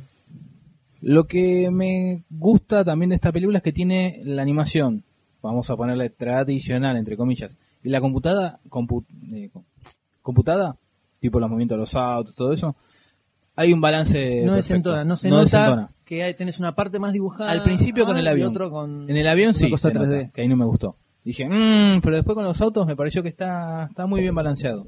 Está bien No sé mixeada el- el- la animación 3D con la animación Exacto, donde donde sí. no me gusta es eh, cuando hacen, que siempre se les notó, en donde eh, van por eh, por carreteras y hay edificios de costado, los edificios se nota mucho que es en, que es en 3D. Es como pasar en Spider-Man. fondo, digamos. Sí. ¿Te acordás que era recontra obvio que era Bueno, 3D? pero ahí era otra época, era mucho más casero. Y es- Bueno, pero por ahí voy. Ajá, está bien. Ahí estamos. Está bien, está muy Sí, bien. es una, es una película que cierra muy bien como Sí. película en sí, que es lo que pasa en el Sí. cómic. Eh, y hasta a mí, ¿verdad? Me hubiera gustado que Batman Begins tuviera esta historia. Sí. O sea, en lugar de meter tanto que los enemigos que salen de cosas. Pasa que tiene poco Batman. O sea, Claro, es una está que tiene, tiene poco. tiene- Sería no, tiene difícil. poco Batman. Batman aparece Claro, por cuando es la cana, que es una sola escena. Y después no tiene otra escena grosa. Batman. Está Bruce Wayne Bueno, sin cuando Batman. entra, sin- cuando entra a la, la mesa que están todos los capomafias cenando y entra él, está bueno cómo se prepara Sí, pero toda la, la... medio segundito. Pero también esa que tiene mucho, o sea, medio, medio segundito, pero tiene peso. Ah, pero no hay acción de Batman. A eso hay muy poco. Entonces no da ni, en pa- ni a palo se van a arriesgar a una película así. Pero la historia cierra muy bien eh, en el cómic y en la película está también. Yo creo que me hubiera bancado mucho más esta historia en, en Batman Begins que el, que el guion que tiene, que tiene la película, por más que está bueno, ¿no? Pero acá como que cierra todo muy bien. Era más tranqui, ¿no? Menos, presum- menos presumido el guion este. Claro, es más, es más eh, humano, trata mucho sobre los quilombos que tiene Gordon, ¿viste? Quizás se- acoplaba mejor a la idea de Nolan, ¿no? Se terminaba hasta quizás acoplando un poco mejor. No sé. Bueno. No sé si tanto. Algo Bueno, tomó, bueno, sí, Gordon base, tiene sí. dentro de todo su, su faceta. Lo que pasa que, eh, más allá de que Gordon es un personaje que está muy grosso, acá en, en año 1 es, le- tiene como un protagonismo zarpado, o sea, te lo muestran como un grosso posta. El chabón lucha solo contra toda la policía corrupta de Gotham City y se la banca con unos huevos de acero. En la película, eh, está ahí. Es como que medio, medio Sí, salamín des- se lo ve. desencaja, pero Se lo ve como un poquitín salamín. No, no tiene ese protagonismo fuerte que tiene, que tiene acá. sí. Pero la película es de las mejores. De las Sí, sí, mejores, de- de, de- las de mejores toda esta gama, de- sí. Y creo que de lo mejor, hasta ahora es lo mejor. Sí, yo la pondría por ahí en lo que es disfrute a un eh, Crisis en dos tierras, pero porque yo la disfruté mucho. No porque, pero me parece que técnicamente y como película esta es la, la que más funciona. Habrá que ver cómo sale. La, Vamos a separar con el resto, de ¿no? Si viene, señor. si viene No, con esta base, pero yo le pongo la ficha con los ojos cerrados. Tiene la, el, regreso, el regreso del Caballero de la Noche tiene todo el potencial de ser impresionante. La película. Sobre animada. todo si mantienen esto de adaptar el estilo de, el estilo de dibujos del cómic, sí, tal vez puede ser más jodida de hacer la adaptación, porque es muy larga, Bueno, no es que la dividen en dos partes. la van a dividir en dos partes, pero pensá que el cómic tenía, tiene páginas donde hay como 12 cuadritos más o menos. Es Sí. mucho, mucho, mucha historia condensada ahí. Hoy, si, si eso lo hicieran hoy en día, duraría 28 números más o menos. En esa época lo metieron en cuatro libritos. Eh, y tiene mucho, mucho trasfondo político y social de esa época, que eso es lo que lo hace que esté grosa. Sí. No es Batman cascando. Hay todo un trasfondo social y político heavy que se va dando a tal punto de que hasta el mismo presidente de Estados Unidos en realidad está manejado por corporaciones, o sea, Eh, un Ronald. Reagan. un Ronald Reagan falso, que no- era un- una especie de holograma, un robot, una cosa así. No era Ronald Reagan posta. Sí, si muestra en una época, en un momento se ve como que se, til- se tilda y como que empieza a repetir la- unas palabras o algo así. Ah, es verdad. Y lo sí. cortan justo. Es verdad, no, me era, olvidé. no era Reagan, era, Hace no rato, era- no hace era rato no un robot o algo por el estilo. O sea, hay toda una cosa, y había un quilombo, había muchas, muchas banditas, se llamaban los mutantes, que eh, estaban casi como gobernando medio del underground. eh, y sale Batman y a cascarlos a todos con un tanque. Piola. De hecho, el batimóvil de Batman Begins está inspirado en el batimóvil de esta, de esta historieta. Es así, medio, medio tanquesote. En el del cómic es el triple de grande, ¿no? Pero Es un tanque. es un tanque. Es un Pero tanque. más que se ve cuando va a pelear con Superman. Sí, que le y, empieza- Sup- y Superman en el cómic ese eh, Es un pro- vendido- es un vendido del gobierno, ¿viste? Hace todo lo que le dice el presidente. Sí, señor presidente. Ahí Fucking está. yankee. Eh, un yankee Se lo come, se lo come crudo a Superman. Pero bueno, entonces, muy positivo el español, fue una Muy buena, sorpresa, muy una sorpresa, una muy Yo grata te soy sorpresa. sincero, estaba reticente a verlo, la película, por vaya a saber cómo la iban a adaptar y porque tenía miedo que fuese, lo repito, animesca. Pero vos me dijiste, Esa me entraste. cosa que Bueno, perdona, no me gusta, ¿qué te diga? Pero vos me entraste a tirar, que es muy buena, todo esa, todo eso, y bueno, hice el, el esfuerzo en su momento, Esfuerzo. Y la verdad me tapó la boca. Muy buena. Muy buena. Sin embargo, Massinger te gustaba, ¿no? Era niño, no ¿Eh? sabía. Este oro también te gustaba, ¿no? Era niño. ¿Eh? Anda, anda, no, sos un salamín. Sos un vendepatria. bárbara. Bueno, de esta forma, entonces, podríamos decir que si hacemos un, un review así general, eh, A prueba. de- es bastante positivo en general el, el historial. Sí, está De arriba de películas 6. animadas. Está arriba de 6, 650. Algunas mejor logradas Es- que otras. Es la única película, vamos a hablar de las animadas, que es fielmente adaptación, una fiel adaptación. Eh, La única, Y de todas las otras, pues basadas en cómics. Doomsday no. es la más fiel de Puede todas. ser la de New Frontier, pero yo no la leí New Frontier. All Star Superman es bastante fiel también. Pero Pero, caótica. no, claro, está muy condensado todo. Acá casi que está lineal Aparte, dentro de todo es toda la chiquito. historia. Por eso, por es cortita, entonces da. Pero por lo menos eh, pareciera que el futuro de las películas animadas de DC es positivo, sí, mantiene este nivel de, este nivel de calidad. ¿no? Eso deseamos desde esta mesa redonda de DC hacia DC. La mejor de las suertes. What? De DC, Ah, La mejor DC. ahí entendí. Así que entonces de esta forma cerramos La mesa esta redonda. mesa redonda ardua sobre las películas animadas de DC, eh, pe- esperando eh, fuertemente la, de- la nueva de Batman, Sí. que llegará para fin de año que viene. Y damos comienzo a la película principal de este programa, que es un reestreno en el cine, un clásico. el día, el día de mañana le vas a poder decir a tus hijos, yo fui al cine a ver tal pe- esta película, A ver, El Padrino. El Padrino. Y me van a decir, esa película de mierda, porque viste que los pendejos después no Sí, no, nada. no saben nada. Eh, Le- Son, son problemas, sí. sí, sí, es un contexto, es contexto eso. Estamos hablando del padrino. Vamos a escuchar el trailer, por favor. Adelante.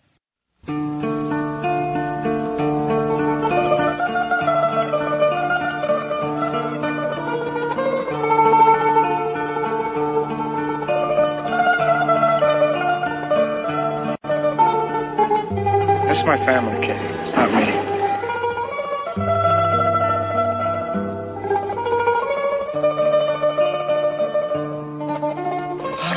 Ever get so far? I don't know. What's important is that we have each other. That we have a life together. That we have children. Our children.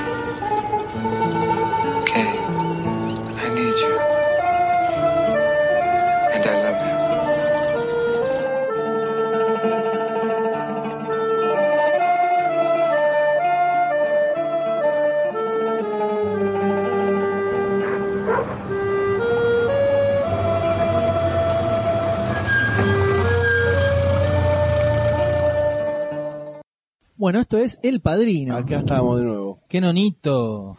Ta- Te noto con carita de sueñito, Y Goldstein. digamos que hay un, día largo por delante, un día largo por detrás. No, un día por detrás. Ahora por delante no, salvo que te vas a inyectar Adrenalina. adrenalina para... Coca-Cola a las venas. Claro.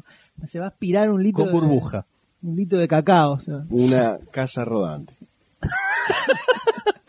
Muy lógico el comentario. Claro. Pero estamos eh, reunidos en este, en este podcast, ¿no? Que viene, viene con, con buen ritmo. Para hablar de una de las mejores películas que se han hecho en la historia del cine, podemos decir, sin lugar a dudas. Se reivindica sola. Sin lugar a dudas. Y eso que no es una película perfecta, ¿no? Es una película que tiene. eh, La vez tiene, un, tiene, tiene montón de pifies en, en medio de la película, pero sin embargo cierra tan bien todo y está Que todo no tan bien relacionado desde el guion, desde las actuaciones, la dirección, todo, todo funciona tan bien Que no te molesta para que nada. te da lo mismo, te da lo mismo y garpaz absolutamente todo. Estamos hablando del Padrino, película estrenada en 1972, Uh, ¿no? dirigida por un chaboncito llamado Francis Ford Coppola. Perdón, ¿quién? Francis Ford Coppola. Portele, decían los pibes. Claro, imposible que, imposible que triunfe alguien con ese apellido, ¿no? Desde ya. Imposible. Eh, Me suena, Coppola, Coppola. Coppola. no, va, va, dale, sí. ¿Y? ¿Tendrá algo que ver con la directora, viste? Capaz.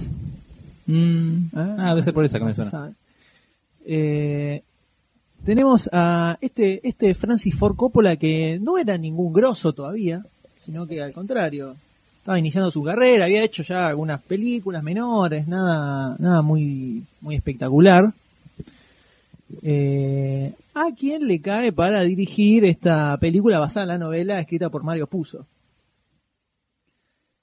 Eh, la Paramount, que es quien, quien produce esta película, venía, venía medio complicada en cuanto a, a guita, en cuanto a dinero, para que vean que esto no es algo que le ocurre solo a la MGM ahora, ¿Viste? sino que es algo que ocurrió siempre.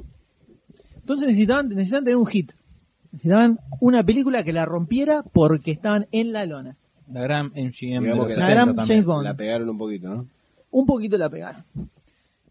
Y es una película que en toda su filmación, durante toda su realización, tuvo todos los problemas que te puedas imaginar y todos los quilombos habidos y por haber internos.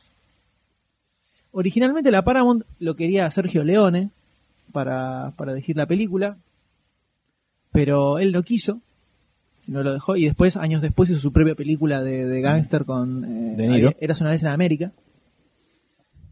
Eh, después buscaron a otro director llamado Peter Bogdanovich, que tampoco agarró viaje. Entonces, como que nadie se quería meter en este quilombo. ¿Pero por qué lo eligieron a Coppola? Y lo eligieron a Coppola primero porque era un director joven. Cop- o, según dice Coppola, la principal razón por la cual lo eligieron era porque lo veían como un chabón joven eh, que cumplió Al lado de Coppola otros. cumplía 30, 31 años en ese momento. Donde el estudio iba a poder cachetear un poquito Maleable. para hacer la película como ellos querían, porque querían que fuera un éxito. Ellos tenían la receta del éxito, Obvio. evidentemente. Y por otro lado también porque el, el capo de Paramount en ese momento, que era Capo Robert. Evans, quería que la película estuviera dirigida por un eh, director italoamericano. Porque el tipo tenía una especie de formulita, ¿viste? 2 más 2 es Tiene una 4. tablita ahí. Y otra tablita que decía que las películas de mafia dirigidas por directores yankees no- les iba mal en la taquilla. El tipo decía, dice que, dicen que usaba la frase, quiero leer el espagueti. Sí, era fant- así. Un visionario. ¿no? Vení, visionario, vení, visionario. vamos a leer. Oleme, el- oleme el espagueti, vení. Vení, venga, de, hola, huela, huélame ¿Por el qué eso no es espagueti. tan feo? Y es así. Es así. Entonces, finalmente quedó Coppola para dirigir la película, pero Coppola no iba a dejarse eh, Marear. eh, man- mandonear así nomás.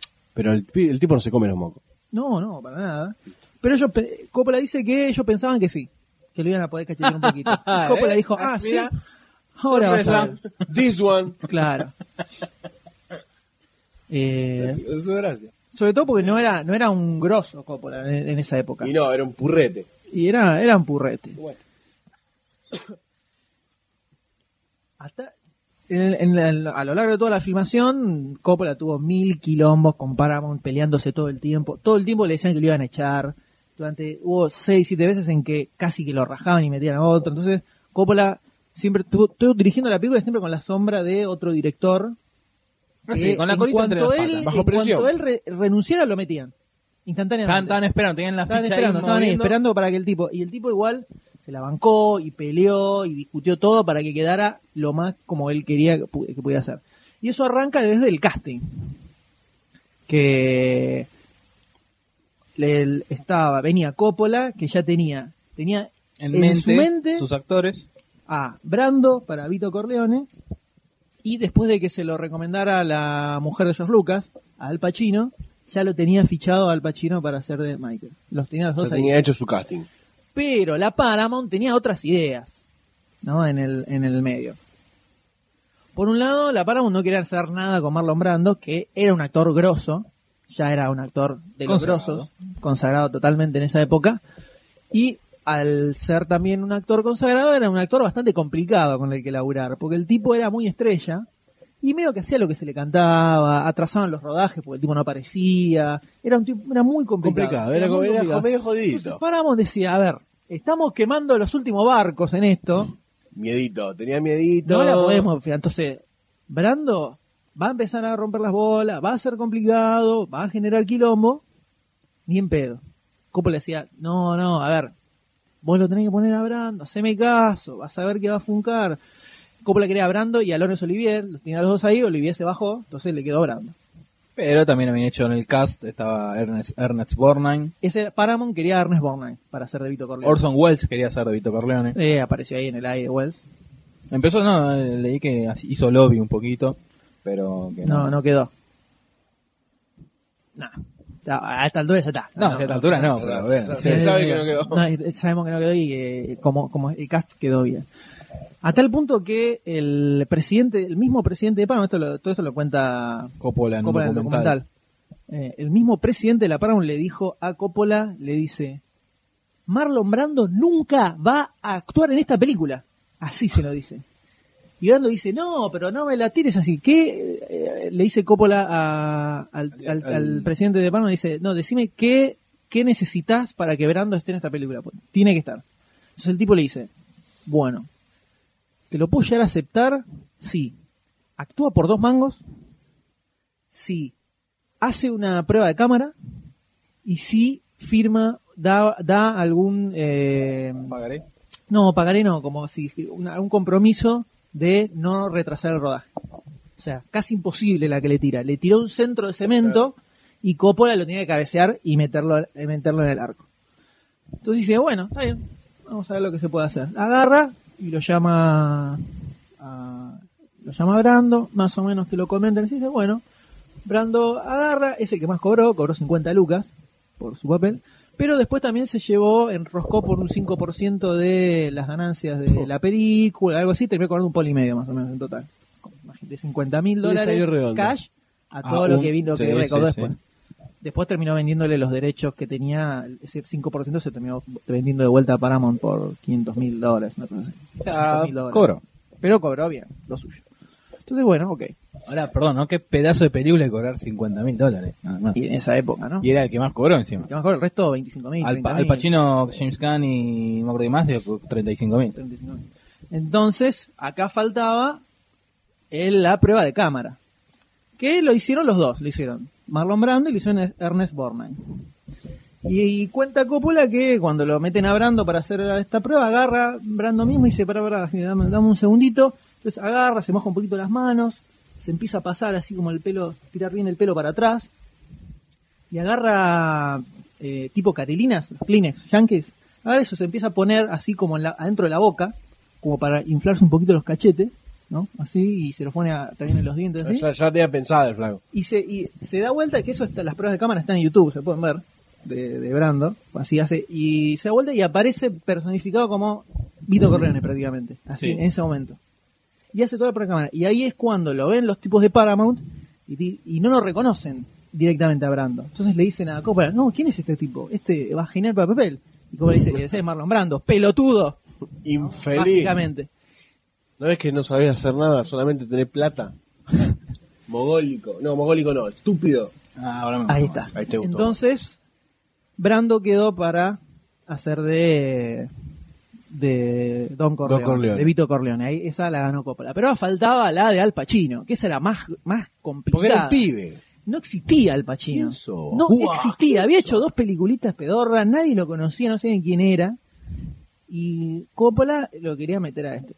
Para el papel de, de Michael, tenían la, la Paramount quería a Robert Redford o a Ryan O'Neill, que era medio hot en, esa, en ese momento.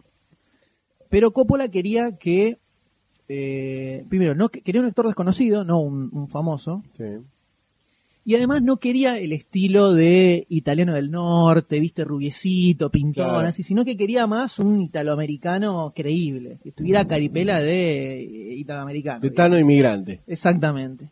No que fuera así eh, el carilindo medio modelito. Claro. Sí, que Robert Redford va con esa descripción. va por ahí. También en el medio eh, Jack Nicholson, Dustin Hoffman, Warren Beatty, Martin Sheen y hasta James Caan también audicionaron para hacer el papel de Michael. Hicieron, en total se gastaron como más de 420 400 mil dólares en casting. Solo en casting. Hicieron mil millones de pruebas con un montón de actores distintos. Y también lo metieron a Al Pacino. Haciendo todo el casting. Y la Paramount no lo quería. La Paramount lo que le- terminaban presionando a Coppola para lo que, que lo metieran a James Caan para hacer de Michael. Y el tipo se la peleó, se la peleó a medio de pruebas y para eso también está todo, en- se puede ver todo en YouTube, están las, las pruebas de cámara de, de Pacino. Y hasta está James Caan haciendo de Michael. Hay una chiquita de Martin Sheen también. Sí, haciendo de... eh, también haciendo de Michael. Eh, Bueno, en una parte es en un compendio de do- dos líneas que están Cam, eh, Sheen y Al, Al Pacino en ese mismo documental que están los tres juntos, o sea, editado, ¿no? Diciendo en la misma línea. incluso hasta Robert De Niro hizo casting para hacer de Michael. Bueno, que No, no, de... por algo llegó después, ¿no? De Sony, era el, ro- el- para el rol de ¿Hacer Sony. de Sony? De Sony, de Sony. Ah, pensé que era para Michael. Entonces, al final se quedó con Al Pacino y rosqueó con eh, una productora que estaba haciendo una película que era una comedia de mafiosos donde iba a laburar Al Pacino. Hizo un trato y él se quedó con Al Pacino y les dio a De Niro a ellos para la película esa que era un papel secundario. Entonces, Pacino quedó finalmente en El Padrino, que no sería la misma película, ¿no? Sin, Para nada. Sin este muchacho. El armado de personaje que tiene Al Pacino en esta película es, Así es. magistral. ¿No me parece, Doctor D? Sí. Me conmovió.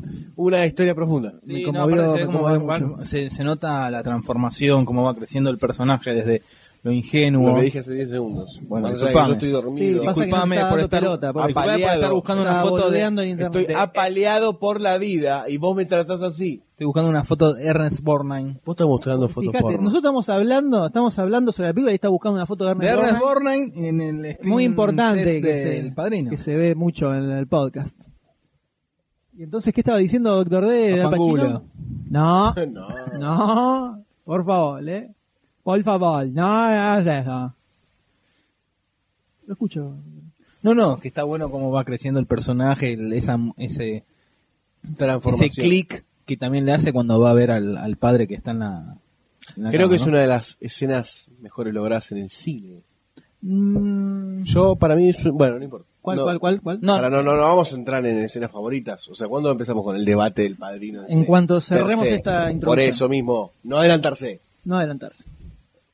Ent- muy bien, entonces, eh, el tipo logró armarse más o menos su cast, ¿no? De su cast de actores.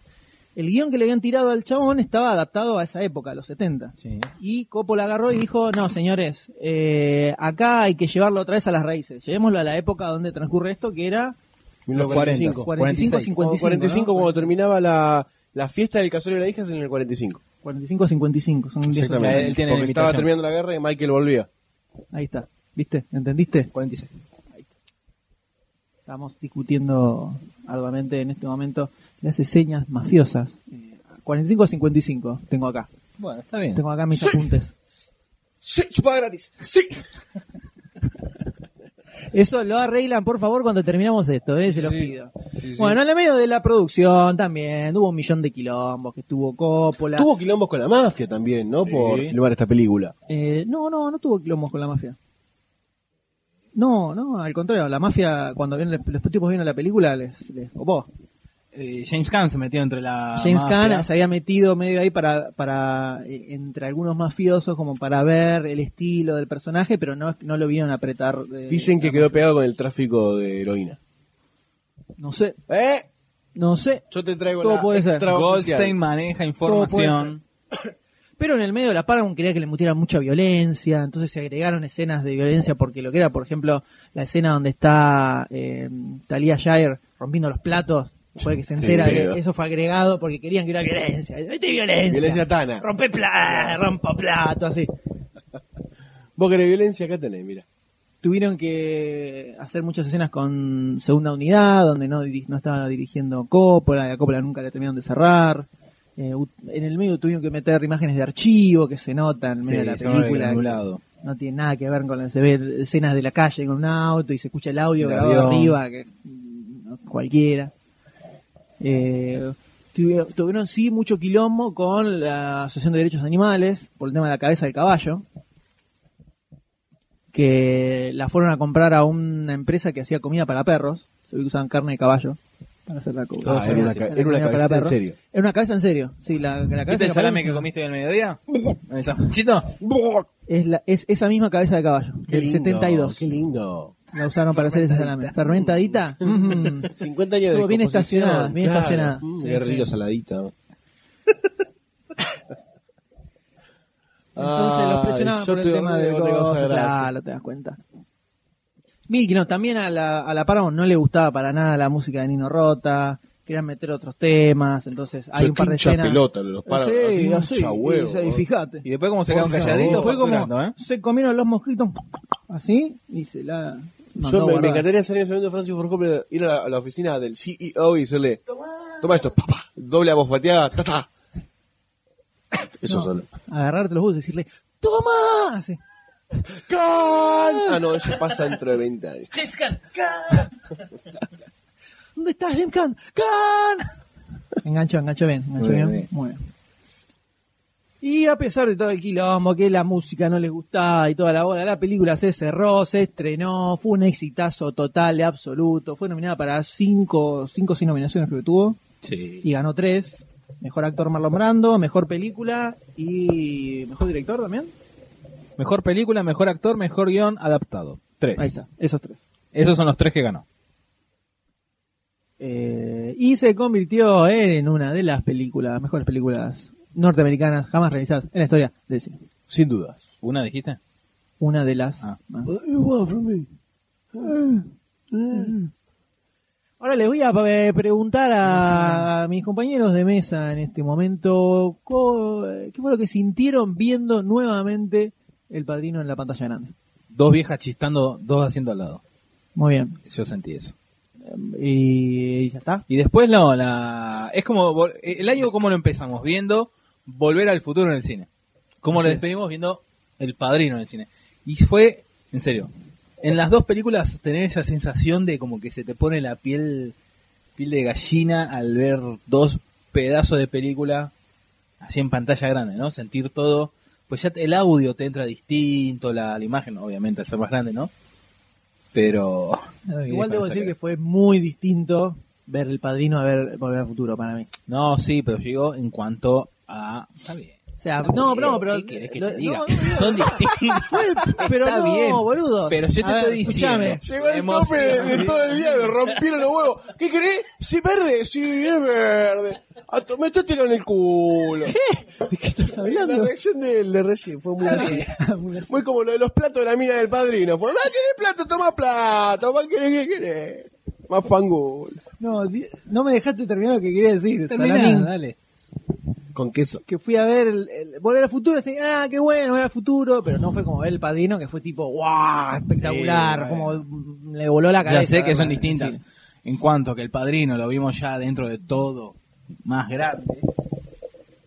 Y ya es otra otra temática. Al verlo de chicos, todo fantasioso, como volver al futuro, ¿no? Claro. Sí, pero son temáticas diferentes. ¿Y qué estoy diciendo? ¿Qué estoy diciendo? Sí, pero no es lo mismo. ¿Qué estás diciendo? No, me- pero estoy- te daría un abrazo, mira. ¿Por qué? Porque tienes razón. No pero- entiendo. Yo tampoco. No Creo puedo que- entenderme hoy. No puedo Creo entenderme que- a mí. Goldstein está en su propio universo en este momento. Eh, soy como Bishop de los X-Men. Reflexión. Contanos tu experiencia, Goldstein, con la película. ¿Qué te parece la Vamos a película? contar. en Nosotros fuimos al cine con Barcini. Ahí así es, fuimos con Barcini. Fuimos con Barcini y le fuimos Ahí a al lo- Showcase Belgrano, el Sí. miércoles. ¿A qué hora? Siete de la miércoles, tarde. 7 de la tarde, 80% de llena la sala. Sí, sí. Te llena la sala. De llena la sala. Que ah, fuimos muy muchas veces a ese cine y Está siempre, vacía como... más de una vez hemos sido los únicos tres Sí, en la sí, sala. sí, sí, sí. Cinco personas, diez como mucho, y ahora estaba prácticamente llena. Un- Una linda imagen, una sí, linda un- imagen. El miércoles, el miércoles, showcase. de toda la sala, un 80%, otra vez, de mayor, arriba de 70 años, Sí. Heavy. en general. Heavy. Heavy. Parece que hay... en la- Son toda gente que fue al estreno, ¿no? En el 72. Puede ser. Pero eh, se ve que Se ve que en el cine los extremos son complicados. O sea, ir a ver una película rodeado de pendejos es complicado y ir a ver una película rodeado de gente mayor se complica también. Es más complicado. Es más complicado todavía. Son como... Fases nefastas del cine. Puede ser, sí. Puede ser. Se complica un poco.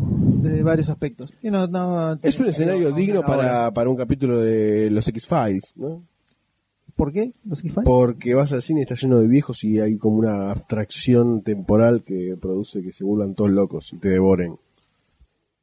Anda a dormir. al- Está bien. No, no, no. dale, no nos dale. devoraron. Ay, me la cabeza. Tenía un poco que ver con la hora también, la que fuimos 7 de la tarde. Y pero de 7 salieron a las 10. 10 y pico, sí. 10 y pico. El, ¿Cómo fue? No, no contó Goldstein. ¿Cómo- no, cómo porque nadie, solo, no? nadie me preguntó. No, para, para, para, para. Para, para si vamos a aclarar un par de Vos cosas. empezaste a tirar de que fuimos a Green Show. Sí, con Marcini, Y, con Marcini, yo te- perfecto. te- completé tu Yo comentario. tuve que ir a las 11 Cortado, porque sí. tenía un compromiso Cortado. laboral y facultativo. Claro. Y bueno, me la banqué hasta las dos y media después. Cortado. Sí, Llegué hasta las, a las tres y media. Que, o sea, lo que hace la pasión, ¿no? claro. Eh, y la desesperación de no saber hasta cuándo iba a estar. Entonces dije, bueno, sí, dale antes de que se me vaya la cartelera. ¿Qué me pasó? A ver, me senté con una expectativa extraña. Tenía miedo. Tenía miedo, ¿Miedo? De, que, de que no llegue a, a hacer todo eso que recordaba. Que viste que a veces te pasa con una película y decís, che, qué buena que ¿Cuándo, esta película. ¿Cuándo era la última vez que la habías visto? A los ocho, entre los 8 y los 10 años. ¿No viste nunca más después? No. Ah, fue como si hubieras visto de vuelta, de, pero por primera Claro, vez. claro, es lo que me pasó. Y en el cine, oh, pedazo. Exactamente, entonces fue una experiencia casi religiosa, como dice Enrique Iglesias. Fue una experiencia muy buena, porque no la tenía del toda fresca la película, y la disfruté como si fuera un estreno, prácticamente. Entonces, fue muy completa la, fue muy completa la, la experiencia del cine, más el padrino. Después, fueron tres horas que no pude aburrirme.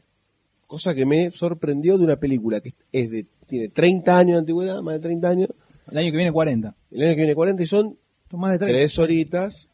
¿Cómo? Son ma- son más de Perdón por dar el 30, dato exacto. 40 son más de 30, ¿no? Son, estamos, estamos los dos en lo correcto. Entonces, dale. Entonces, No, están los dos, los dos están bien, los dos te- tienen razón. este, no te enojes, gordito, quesito. Este, mm, me hiciste perder el hilo. Y no te aburriste en tres horas de En película. tres horas de película, Tiene más de 30 años, tiene más de 30 casi años, 40. no pude aburrirme, cosa que me pareció muy, muy loable, muy loable de eso. Entonces empecé a analizar a medida que veía la película cuáles son los elementos que hace que no me aburre, que no me aburra de esta película que tiene 30 años y no hace que ni pestañee ni cabecee y eso que era un miércoles a las 2 de la mañana y uno ya está medio cansado. Y es como que la película tiene un armado de escenas consecutivas a una- unas a otras que a veces vos decís están un poco colgadas, pero funcan como loco. Entre, por ejemplo, la escena del casorio principal es como que funciona paralelamente todo lo que es la fiesta y el chabón como padre a lo que es el Don Corleone, que está de- como haciendo Bueno, los es negocios. eso, esa- toda esa escena es toda una introducción al, Al mundo al ese. contexto, a los personajes, claro. a la época en la que transcurre, eh, todo, todo, todo, todo. Es un, eh, para mí es uno de los mejores ejemplos de introducción Exactamente. en una película que siempre Exactamente. lo normal es que tengas Un prólogo. tenés- o tenés a el La voz peor en off. caso, el peor caso es la voz en off que te dice era el Eran año mafiosos. 1955, la mafia estaba, todo así. Es el peor caso. El caso siguiente es dos personajes que le dicen ¿Qué pasa acá? Y el otro le contesta, no, porque acá hay mucha mafia. Entonces, como que Y uno, nosotros uno somos. explica, uno explica todo, le explica el guion a otro personaje que serías vos, el espectador. En cambio acá lo hacen desde otro lugar. Tenés la fiesta que te muestra el clima, La misma película. El contexto. por un, la- por un lado te muestra una cara distinta de la mafia en ese, hasta Claro, ese momento, que no, no se, no se usaba la mafia como el- la cosa familia, eh, ese, ese estilo que tenía. Familia íntima, o sea, tras puerta, ¿no? Claro, parecieran ser meramente gangsters. eh, No, que incluso vos ves todo eso, to- ves toda esa parte, y vos, y hasta escuchás lo que, lo que dice, Don- cómo explica Víctor Corleone, explica, Que el día de la explica boda- lo que él hace, que a su vez lo explica muy, muy, eh, eh, muy poco directo, Michael, contándoselo, contándoselo También, a Kay, que cuando Kay le dice, ¿qué es lo que hace tu Excelente. viejo?". Y le dice, no, y eh, pasa que tiene muchos contactos, ¿viste? ayuda a mucha gente. Y tenés Vito Corleone que uno pensaría, hasta ese momento, sobre todo, ahora ya porque es medio normal verlo así en las películas. Pero hasta ese momento el mafioso era eh, asesino, así. Cambio, la película empieza con un tipo que le pide, quiero que mates a alguien, y otro dice, pero ¿qué soy? ¿Un asesino? Claro. Yo, ¿cómo, ¿Cómo venís así? Venís así nomás, ¿viste? No sos amigo de la familia, nunca me invitaste a tu casa. Bonacera. Bonacera. Eh, entonces, y me, me dice así, me decís que, que querés que mate a alguien. ¿Qué? Un, ¿qué, es esto? ¿Me va a decir como un favor? Ya te está planteando todo un clima y un Diferente. estilo de, de mafia totalmente distinto de lo que había hasta Sí, ese sí, momento. Y está todo tan bien armado la relación entre los personajes, con el medio de la fiesta. Pachino que se lo nota como un medio outsider, que mira como todo desde afuera y como que y le incomoda tener que explicarle eso a Kay, entonces da medio vuelta. Y dice, ves Lu- y Luca Brasi y le, y le cuenta muy por alrededor cómo fue. ¿Quién es Luca Brasi? Luca Brasi, eh, y también cómo era el enganche con el cantante. Eh, y Kay como que empieza a entender un poco más o menos cómo Pero nunca, es, nunca le termina de cerrar la idea. Claro, pero nunca es, eh, sí, somos mafiosos y... Claro. no, de hecho, algo que, que comentaban en, en- en- comentaron mucho, mucho de la película es que no se ven, no hay escenas típicas de mafia donde ves el tipo recolectando guita de la lotería eh, clandestina o vendiendo drogas o Sí, bueno. vendiendo alcohol, no se ve todo eso, sino que ves toda la, la parte interna Claro. de cómo es el funcionamiento familia, interno de la familia. claro. No se ven la típica escena O mafiosa. sea, esos serían los extremos, que ya le, el, ponele, eh, eh, Corleone, Don Corleone, Vito Corleone, tenía, eh, eso lo explican más adelante, ¿no? Cuando está lo, explican lo de la venta de droga. Que no lo hacen ellos, sino que es- lo hace recién un tercero, un cuarto, como para que ellos queden limpios, como que va, se va aguando todo. No, pero eso era porque no les, no les gustaba el tema de la droga. No, no, pero yo voy al, al acto, que- no que sea droga, yo voy al acto. Así sea trata de, de, de blanca, eh, negocio, eh, digo, negocio de juego y todo eso, yo voy a eso. Que no se, no se ensucian las manos ellos, sino que son recién cuartos o quintos. Sí, bueno, pero no, nunca se ven esas escenas que son típicas de película de mafioso, donde Sí, eso- ves eso. el negocio de la mafia. Sí. O sea, no se ve el negocio de la mafia. Se ve toda la relación entre ellos. Y que hablan de los negocios. pero- Hablan de eso, siempre siempre dicen que el juego, las, las prostitutas. Sí. Sí, es más eh, un, un conjunto de interrelaciones entre las familias y la familia en sí. Y eh, todo esto queda, va como por afuera, ¿no? En la periferia que no nunca se ve concreto. Entonces, ya, ya ese foco que tiene la película en, en la familia y no tanto en la, la- Lo concreto los del mundo mafioso. Del, del mundo mafioso, como, o sea, como poniendo como extremo los intocables, ponerle, ya que ya que pusimos, tuvimos el tema, Sí. como la- el extremo totalmente opuesto, donde lo que hay de mafia ahí es Tráfico, el mafioso, tiro. tráfico, tiro, todo, policía, sí, listo. Y acá te muestra a la familia y sobre todo te muestra cómo eso existe porque está dentro del contexto de una sociedad completamente corrupta desde todos Sí. los lugares posibles. La cara, los políticos, sí. los medios, todo pertenecía a una familia de los mafiosos. Entonces, este tiene al, al capitán de policía, nosotros tenemos los medios, Claro. tenemos algunos políticos, vos tenés, a- era como que todo era... Cualquier todo todo parecido con la realidad es pura Pura coincidencia. por supuesto. Esto sucede en las películas. Solamente los políticos son gente que solo le preocupa el bienestar del pueblo. Eh, entonces, tiene todos estos elementos que son novedosos en su época, e incluso viéndolo ahora, cómo están tratados, que tengo la casa. Y esa escena, esa escena inicial que es larga, dura uh, 20 minutos, más sí, o menos, te plantea todo ese universo perfecto, pero perfecto, Sí, perfecto. sí, es una introducción perfecta. Para mí también es buenísima. Aparte, lo, me parece lo natural que es, cómo están todos festejando. Me parecen. Cada tanto ves alguno que mira la cámara. Pero me pareció muy muy natural, muy Era- fresco. No eran todo eso. actores, era todo. Claro. Sí, Era todo sí. gente que los había buscado Coppola. Che, venga, quieren aparecer acá, todos Sí. tanos. O sea, como iban. que hagan como que están en una fiesta.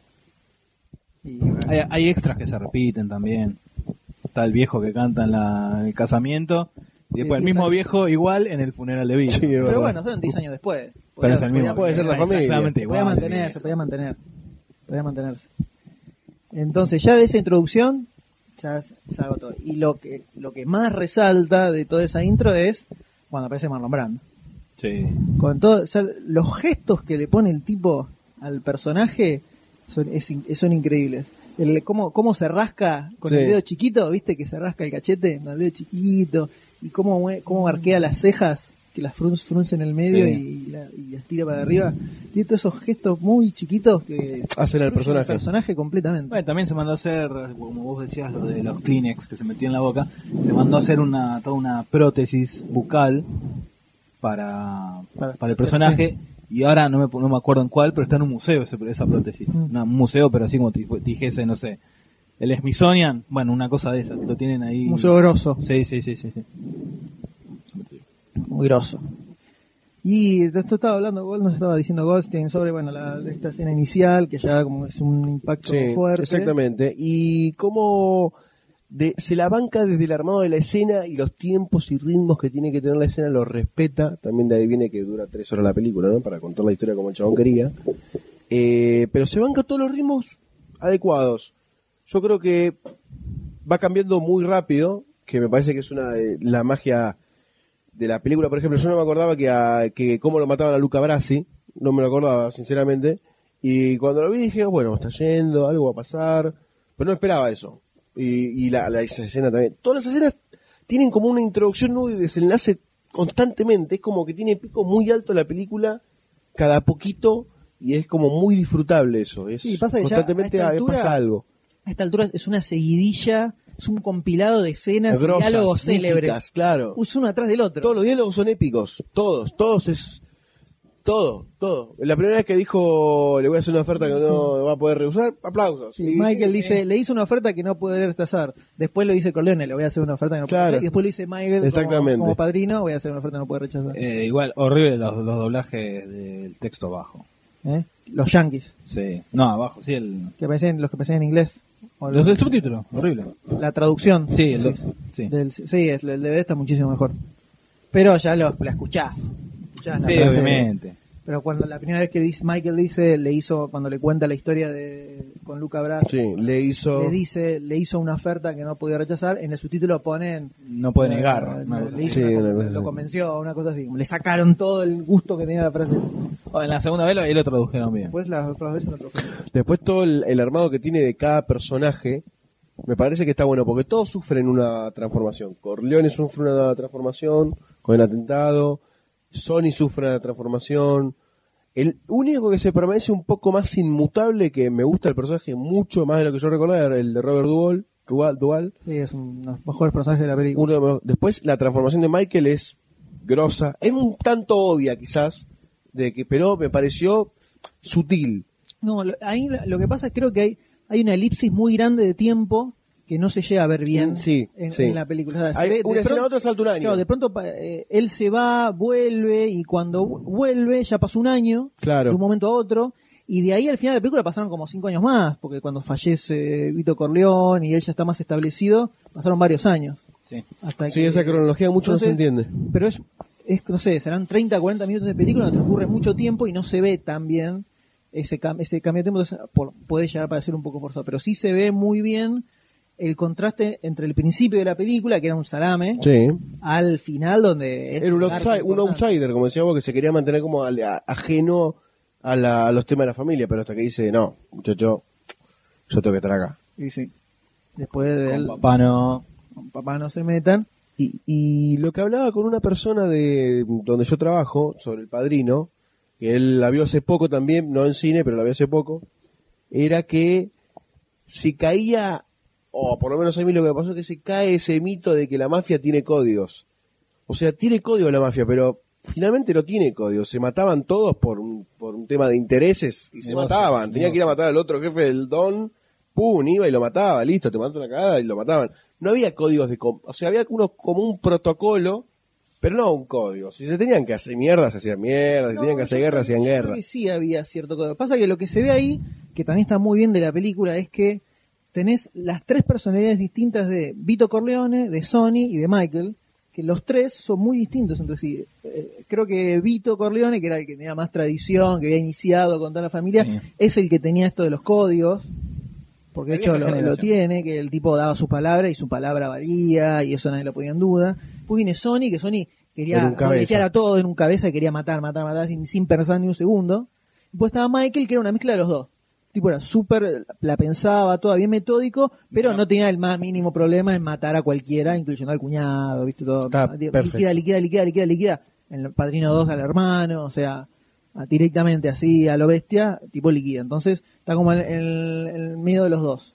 Pero que si necesita, liquida. Pa, pa, pa, va Sí, bajando. Sí, sabe Bien que. escrupuloso. Claro, exactamente, porque me parece que el chabón entendió como que el mundo de la mafia no se podía andar como con ciertas vueltas y el flaco dice, bueno, a ver, mi viejo me dijo que cuando pasara tal cosa era porque me habían tra- traicionado, yo sé quiénes son los que están metidos, listo, limpieza.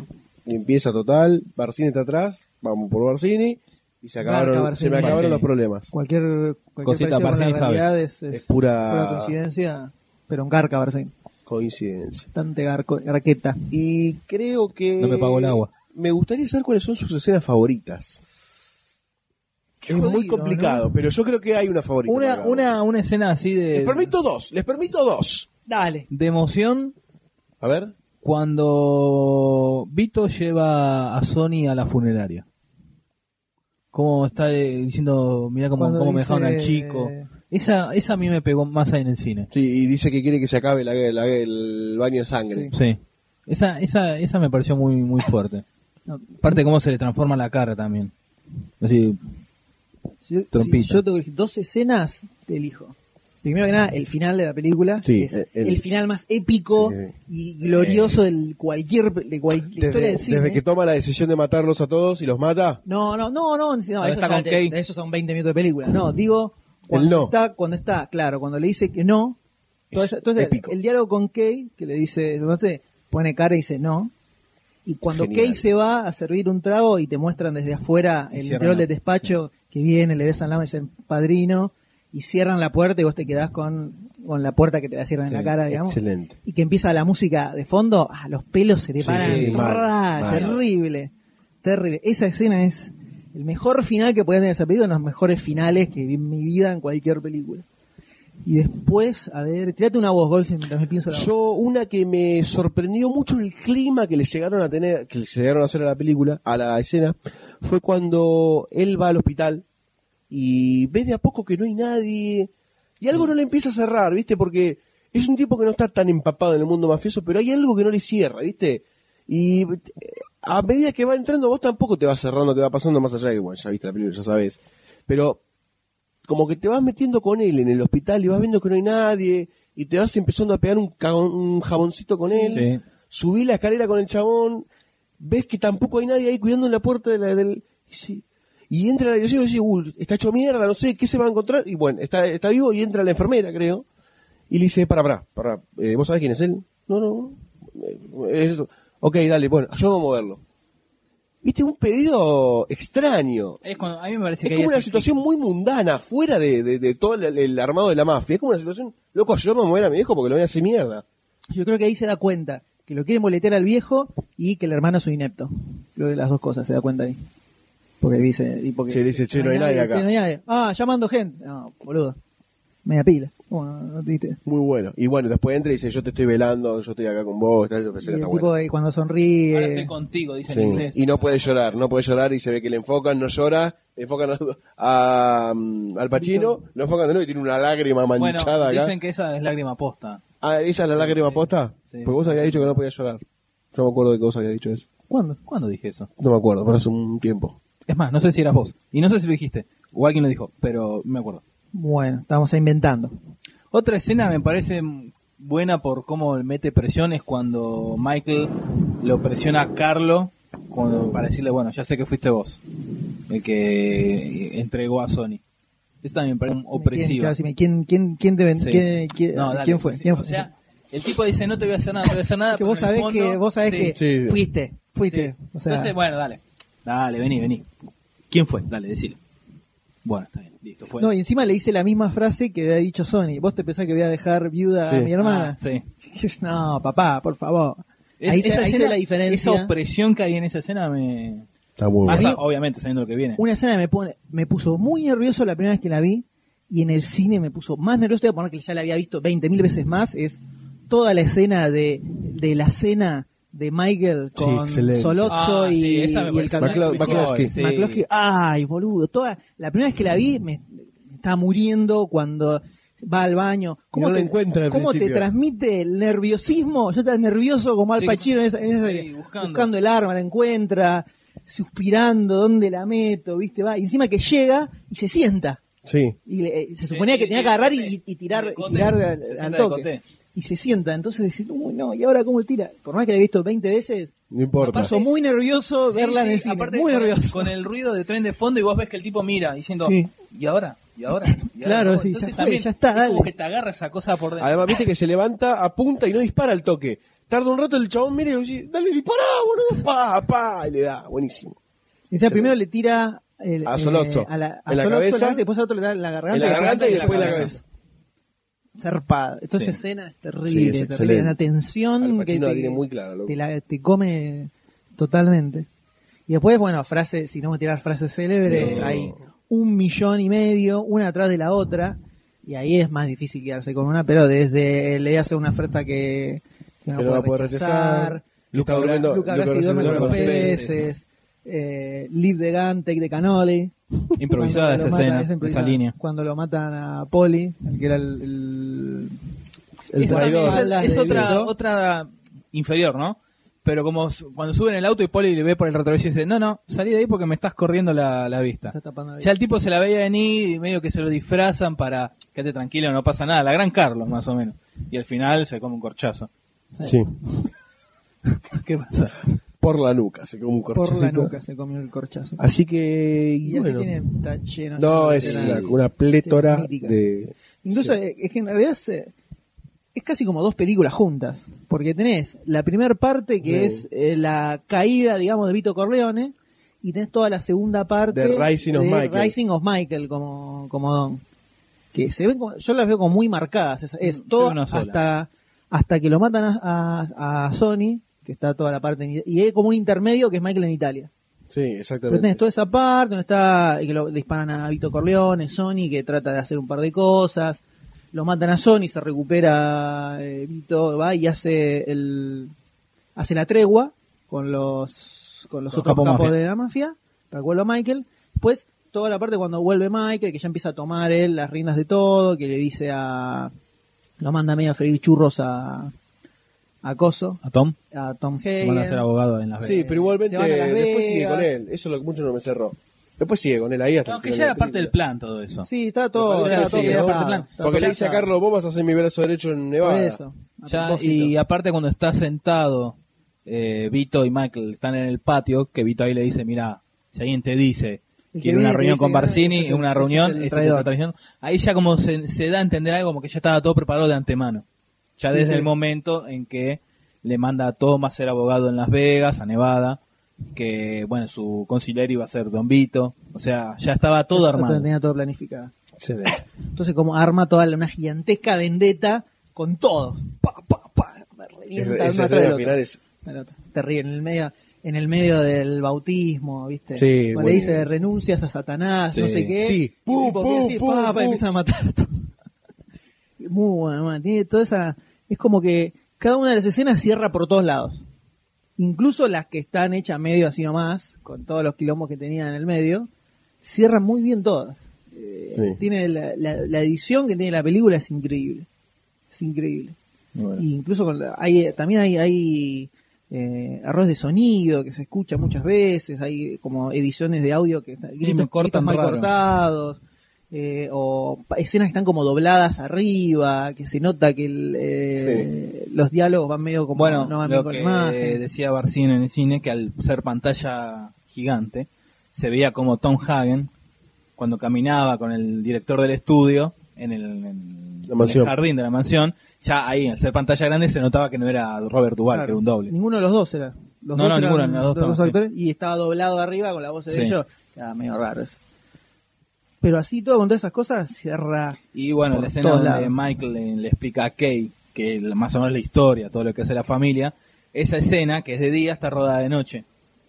Barcini me, me- me explicó, y si le prestas atención ves distinta la luz en una ventana, está pero está muy bien logrado. Y se- ahí en la pantalla gigante se nota más esos errores. Se anotan los hippies cuando entran al, Los al hippies, hotel no en los hotel 50. de- en Las Vegas, ¿Lo en? Las- el hotel de Las No, Vegas. ¿sabes que era, no ¿no? presté atención a eso? Nada, tenés que fijarte muy específicamente. Pero se ve cuando está entrando al hotel de Las Vegas, creo que era. Sí, sí, sí, sí. Sí, cuando que llegan al hotel, sale la gente así y pasan dos, Dos no, melenudos no hippie, dos melenudos setentosos, pasan por ahí ah, caminando que nada, no, no dan. No daba, no, no da el contexto No, no, temporal. salvo que fueron los precursores, ¿no? Claro. Precursores de esa época. Pero igualmente todas estas cosas no hacen mella en este peliculón tremendo que la verdad, Atemporal. digamos que justifica el hecho de que exista el cine eh, hoy en Justifica, día. este, estas Estas películas, películas, justifican el celuloide. O sea, me banco 350.000 bodrios en el año si me estrenás un padrino Sí, todos los años. sí, Digamos que ahora Scarface sería un buen también. Y también, buena. y también pone de, manif- de manifiesto lo pobre que eh, es el lo cine pobre ahora. que cine ahora. Por más que hay películas que están buenas, eh, ¿dónde encontrás otro padrino?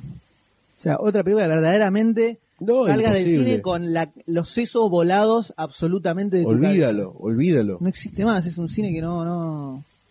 Por lo menos a mí no, no me pasó Pasa a- que en también ese nivel. las limitas, o sea, lo contextual influye mucho, ¿no? Las limitaciones tanto técnicas como quizás también económicas a lo que hace una película hacía que tenga esas virtudes. Tenían que buscarle el lado creativo para que estuviera buena porque tenían muchas limitaciones. Es como lo que hablamos con Evil Dead la otra vez. O sea, si se hace una remake ahora, la magia de, de la cámara, que- de, Sí, sí, la sí, hinchada sí, ahí, sí. grita, eh, la magia de la cámara, los efectos visuales, cómo va a ser. Y está todo atrás, ¿viste? No Claro. sé, qué sé yo. Es como hacer una remake de Claro. Casablanca ahora. No sé, Casablanca por ahí funciona en blanco y negro. Qué sé yo, no sé. Reemplazar el stop motion de Evil Dead con efecto por computadora, ¿no? No, no, no, la matás, la matás. O un efecto muy malo de computadora. Pero bueno, habría que buscar nuestro buen cine contextual a lo que tenemos ahora, ¿no? Sí, a este nivel ahora no se me, no se me cae ninguna seguro. Habría que buscar un poco más profundamente, pero eh, una, una conjunción de historia, Tan grosa. actuaciones tan zarpadas, una dirección, una edición, la música, que todos esos elementos Fue el momento en y el lugar conjunto, adecuado. claro, en conjunto funcionen tan bien, es como, es como difícil. Sí, sí. Eh, yo También creo que es como difícil. Y eso que lo hicieron dos veces. O sea, porque el Padrino 2 está muy grosso también. Y eh, bueno, la, eh, la única que ganó eh, como es primer película y secuela, el Oscar Mejor Película. La Ah, las vez. dos ganaron Oscar Mejor Película. Entonces, y es una lástima que Coppola ahora esté haciendo esas películas extrañas que él tiene ganas de hacer que Ya está, ya muy estoy, lejos me- de ya me esto. estoy por jubilar, hago lo que quiero. Bueno, me gustaría verlo adaptar una novela y no estar tan están en bola por ahí. claro. Qué sé yo. Pero bueno, por lo menos celebramos ampliamente que, Que todo cine. películas clásicas en el Y cine. que la puede haber gente que no la vio, ¿eh? Hay mucha gente que no la vio y me hubiera gustado no haberla visto para verla por primera vez en el cine, definitivamente. Pero así todo, yo igual hacía como 5 o 6 años que no la veía. O sea que dentro de todo no tenía súper hiper fresca en la cabeza. Pero verla en el cine es, es Alucinante, cosa. Ahora en alucinante. febrero, teóricamente tenemos Scarfe, que yo la veo jodida. Ya se pateó, se iba a estrenar después, un par de semanas después del. Padrino. Es más, iba a ser ahora en diciembre. Iba a ser ahora en diciembre y supongo que las patearon para no tener El Padrino y Scarface así muy juntas. Pero febrero viene muy jodido de estrenos. Hay mucho, enero y febrero se estrena todo. Y yo la, yo la veo complicada para Scarface. Pero ojalá se estrene, aunque sea en una sala, en cualquier Sí, lado. sí, y vamos, y vamos. a verla Vamos igual. con la remera blanca y negra. Y esperemos que, que aparezcan que aparezcan más películas así. Yo lo que Sí, estuve sí. viendo que aparentemente esta remasterización que, se, que vino en el cine es la que se hizo para el Blu-ray en el 2008 creo que fue. Ah, directamente, como salió para Blu-ray, vino los cines. Creo que sí, o por lo menos la remasterización que vi, que, que leí que se hizo fue que se hicieron de las dos, la 1 y la 2. La 2 tiene por lo mismo Robert Harris creo que es, o Harris el apellido, que dirigió toda esta remasterización. Hicieron las dos películas cuando sa- salió la edición en Blu-ray. O sea que aparentemente estaría como para estrenarse la segunda. No sé si hay también un- si hay una cuestión técnica de traspaso al Sí, formato digital. Seguramente Por más que ya, pero más que ya, por ya tiene hecho el, ya tiene hecho todo el trabajo de digitalización del celuloide y remasterización de cada uno de los cuadros. O sea, digamos que hablando granulado en la habla- película. pero está a propósito. pero eso. está perfecto. No le puedes sacar el granulado a la película esta, pues pierde toda la esencia de, de la original. Si yo esto de repente lo veo como si estuvieran todos eh, filmados al- ayer, Chocho con pierde todo. Para mí está perfecto que se viera el granulado, pero pensá el traspaso de eh, no sé en qué formato estaría filmada, 16 milímetros, no sé. Pero el traspaso de un cuadro de celuloide sí, chiquitito sí, sí. al formato gigante en la alta definición que tiene el formato digital, tenés que ponerle, por, sobre todo porque se gasta con el tiempo el celuloide. O sea, hay una reconstrucción importante de todos los cuadros. No se ve en ningún momento o sea, un pelito, una Sí, nada. rajadura, Sí, no, no, tipo no. No, cosas. no, es, es Están genial. todos eh. arreglados. Técnicamente la película Ese es la- todo ese laburo se hizo en las dos primeras. En la primera y en la dos cuando se salió la edición en Blu-ray. Supongo que Bueno, esa- hay otro traspaso de, hay otro traspaso para pasarlo al formato digital de cine, ¿no? Seguramente. Pero en la remasterización está. O sea que a lo mejor a futuro podría llegar a estrenarse en la segunda parte. ¿Quién te canta lo Lo bailado? veremos. Por lo pronto tenemos Scarface para febrero, de momento. Eh, y a futuro tal vez aparezca alguna otra, ¿no? ¿Quién? ¿Qué, ¿Quién para te plantear así, qué tendrían ganas de ver así del pasado? Taxi Driver. Citizen Kane. Ok. En el cine. Quiero ver Citizen Kane en el Eh, cine. Está bien, está bien. No, antes que me Puso- digas me miró algo. con una cara violento. Antes que me digas mira. perfecto, tranquilo, querido, tranquilo. Me, me quería cascar, ¿viste? Se puso Sí, loco, bueno, se puso viste como cómo es loco. la- En Corea del Sur este, se estrenó El Padrino 2 en octubre del año pasado. Ahí está. 2008 en Roma, en un festival. Bueno, estamos En Japón. En Uruguay. O sea que el, está. En Uruguay el 2 de octubre de 1975. eh, No la versión ah, remasterizada, ¿no? Eh, estamos hablando de la, Estamos- las sí, es original. Bueno, pero entonces ser está que- para que está para, para re- reestrenarse. Sí, sí. Ojalá llegue en algún momento acá, y dependerá de cómo le esté yendo a, a esta película. Yo creo que bien, ¿eh? Dentro de todo viene bien. a la función que fui yo, así la que- sala llena. Sí, sí, sala llena. Incluso, si bien se agregaron salas, se agregaron muchas salas en la segunda semana, en los cines más top voló muchos horarios. Y sí. En, por ejemplo, en el Village Caballero está solo a las 10. Solo 10 de la noche. Pues no. Porque se estrenó la, esta, la porquería esta de Arthur. La de la, la de Navidad, que es en 3D. Ah, La del pibito. Ah, sí. No me acuerdo el nombre. Bueno, como está en 3D y ahí ya se metió en las salas digitales a romper las bolas. Pero bueno, eh, ojalá se vengan más eh, estrenos de películas clásicas. Tenemos mucho que nos gustaría ver nuevamente en el cine. Ya podríamos hacer en algún momento una, especie de mesa redonda de películas que queremos ver de vuelta en el cine. Así hay un montón. Tiburón, ver de vuelta en el cine, mortal. Rocky, iría a verla en el cine sin ningún Ghostbuster. problema. Ghostbuster. Ghostba- Ghostbuster. Ghostbuster. La, la de Ghostbuster también. Ghostbusters. Ghostbuster. El año que viene creo que se vuelve a estrenar otra vez, se empieza empieza el reestreno anual de en orden cronológico de todas Harry las de, no, las de De Star Wars Star Wars, en 3D. en 3D. Va, empieza, empieza por el episodio 1. Episodio 1, 2, 3, 4, 5, 6, una por año. Bueno, podemos saltar 1, 2, 3, ¿no? Y vamos directo al cuarto. Vamos a al cuarto.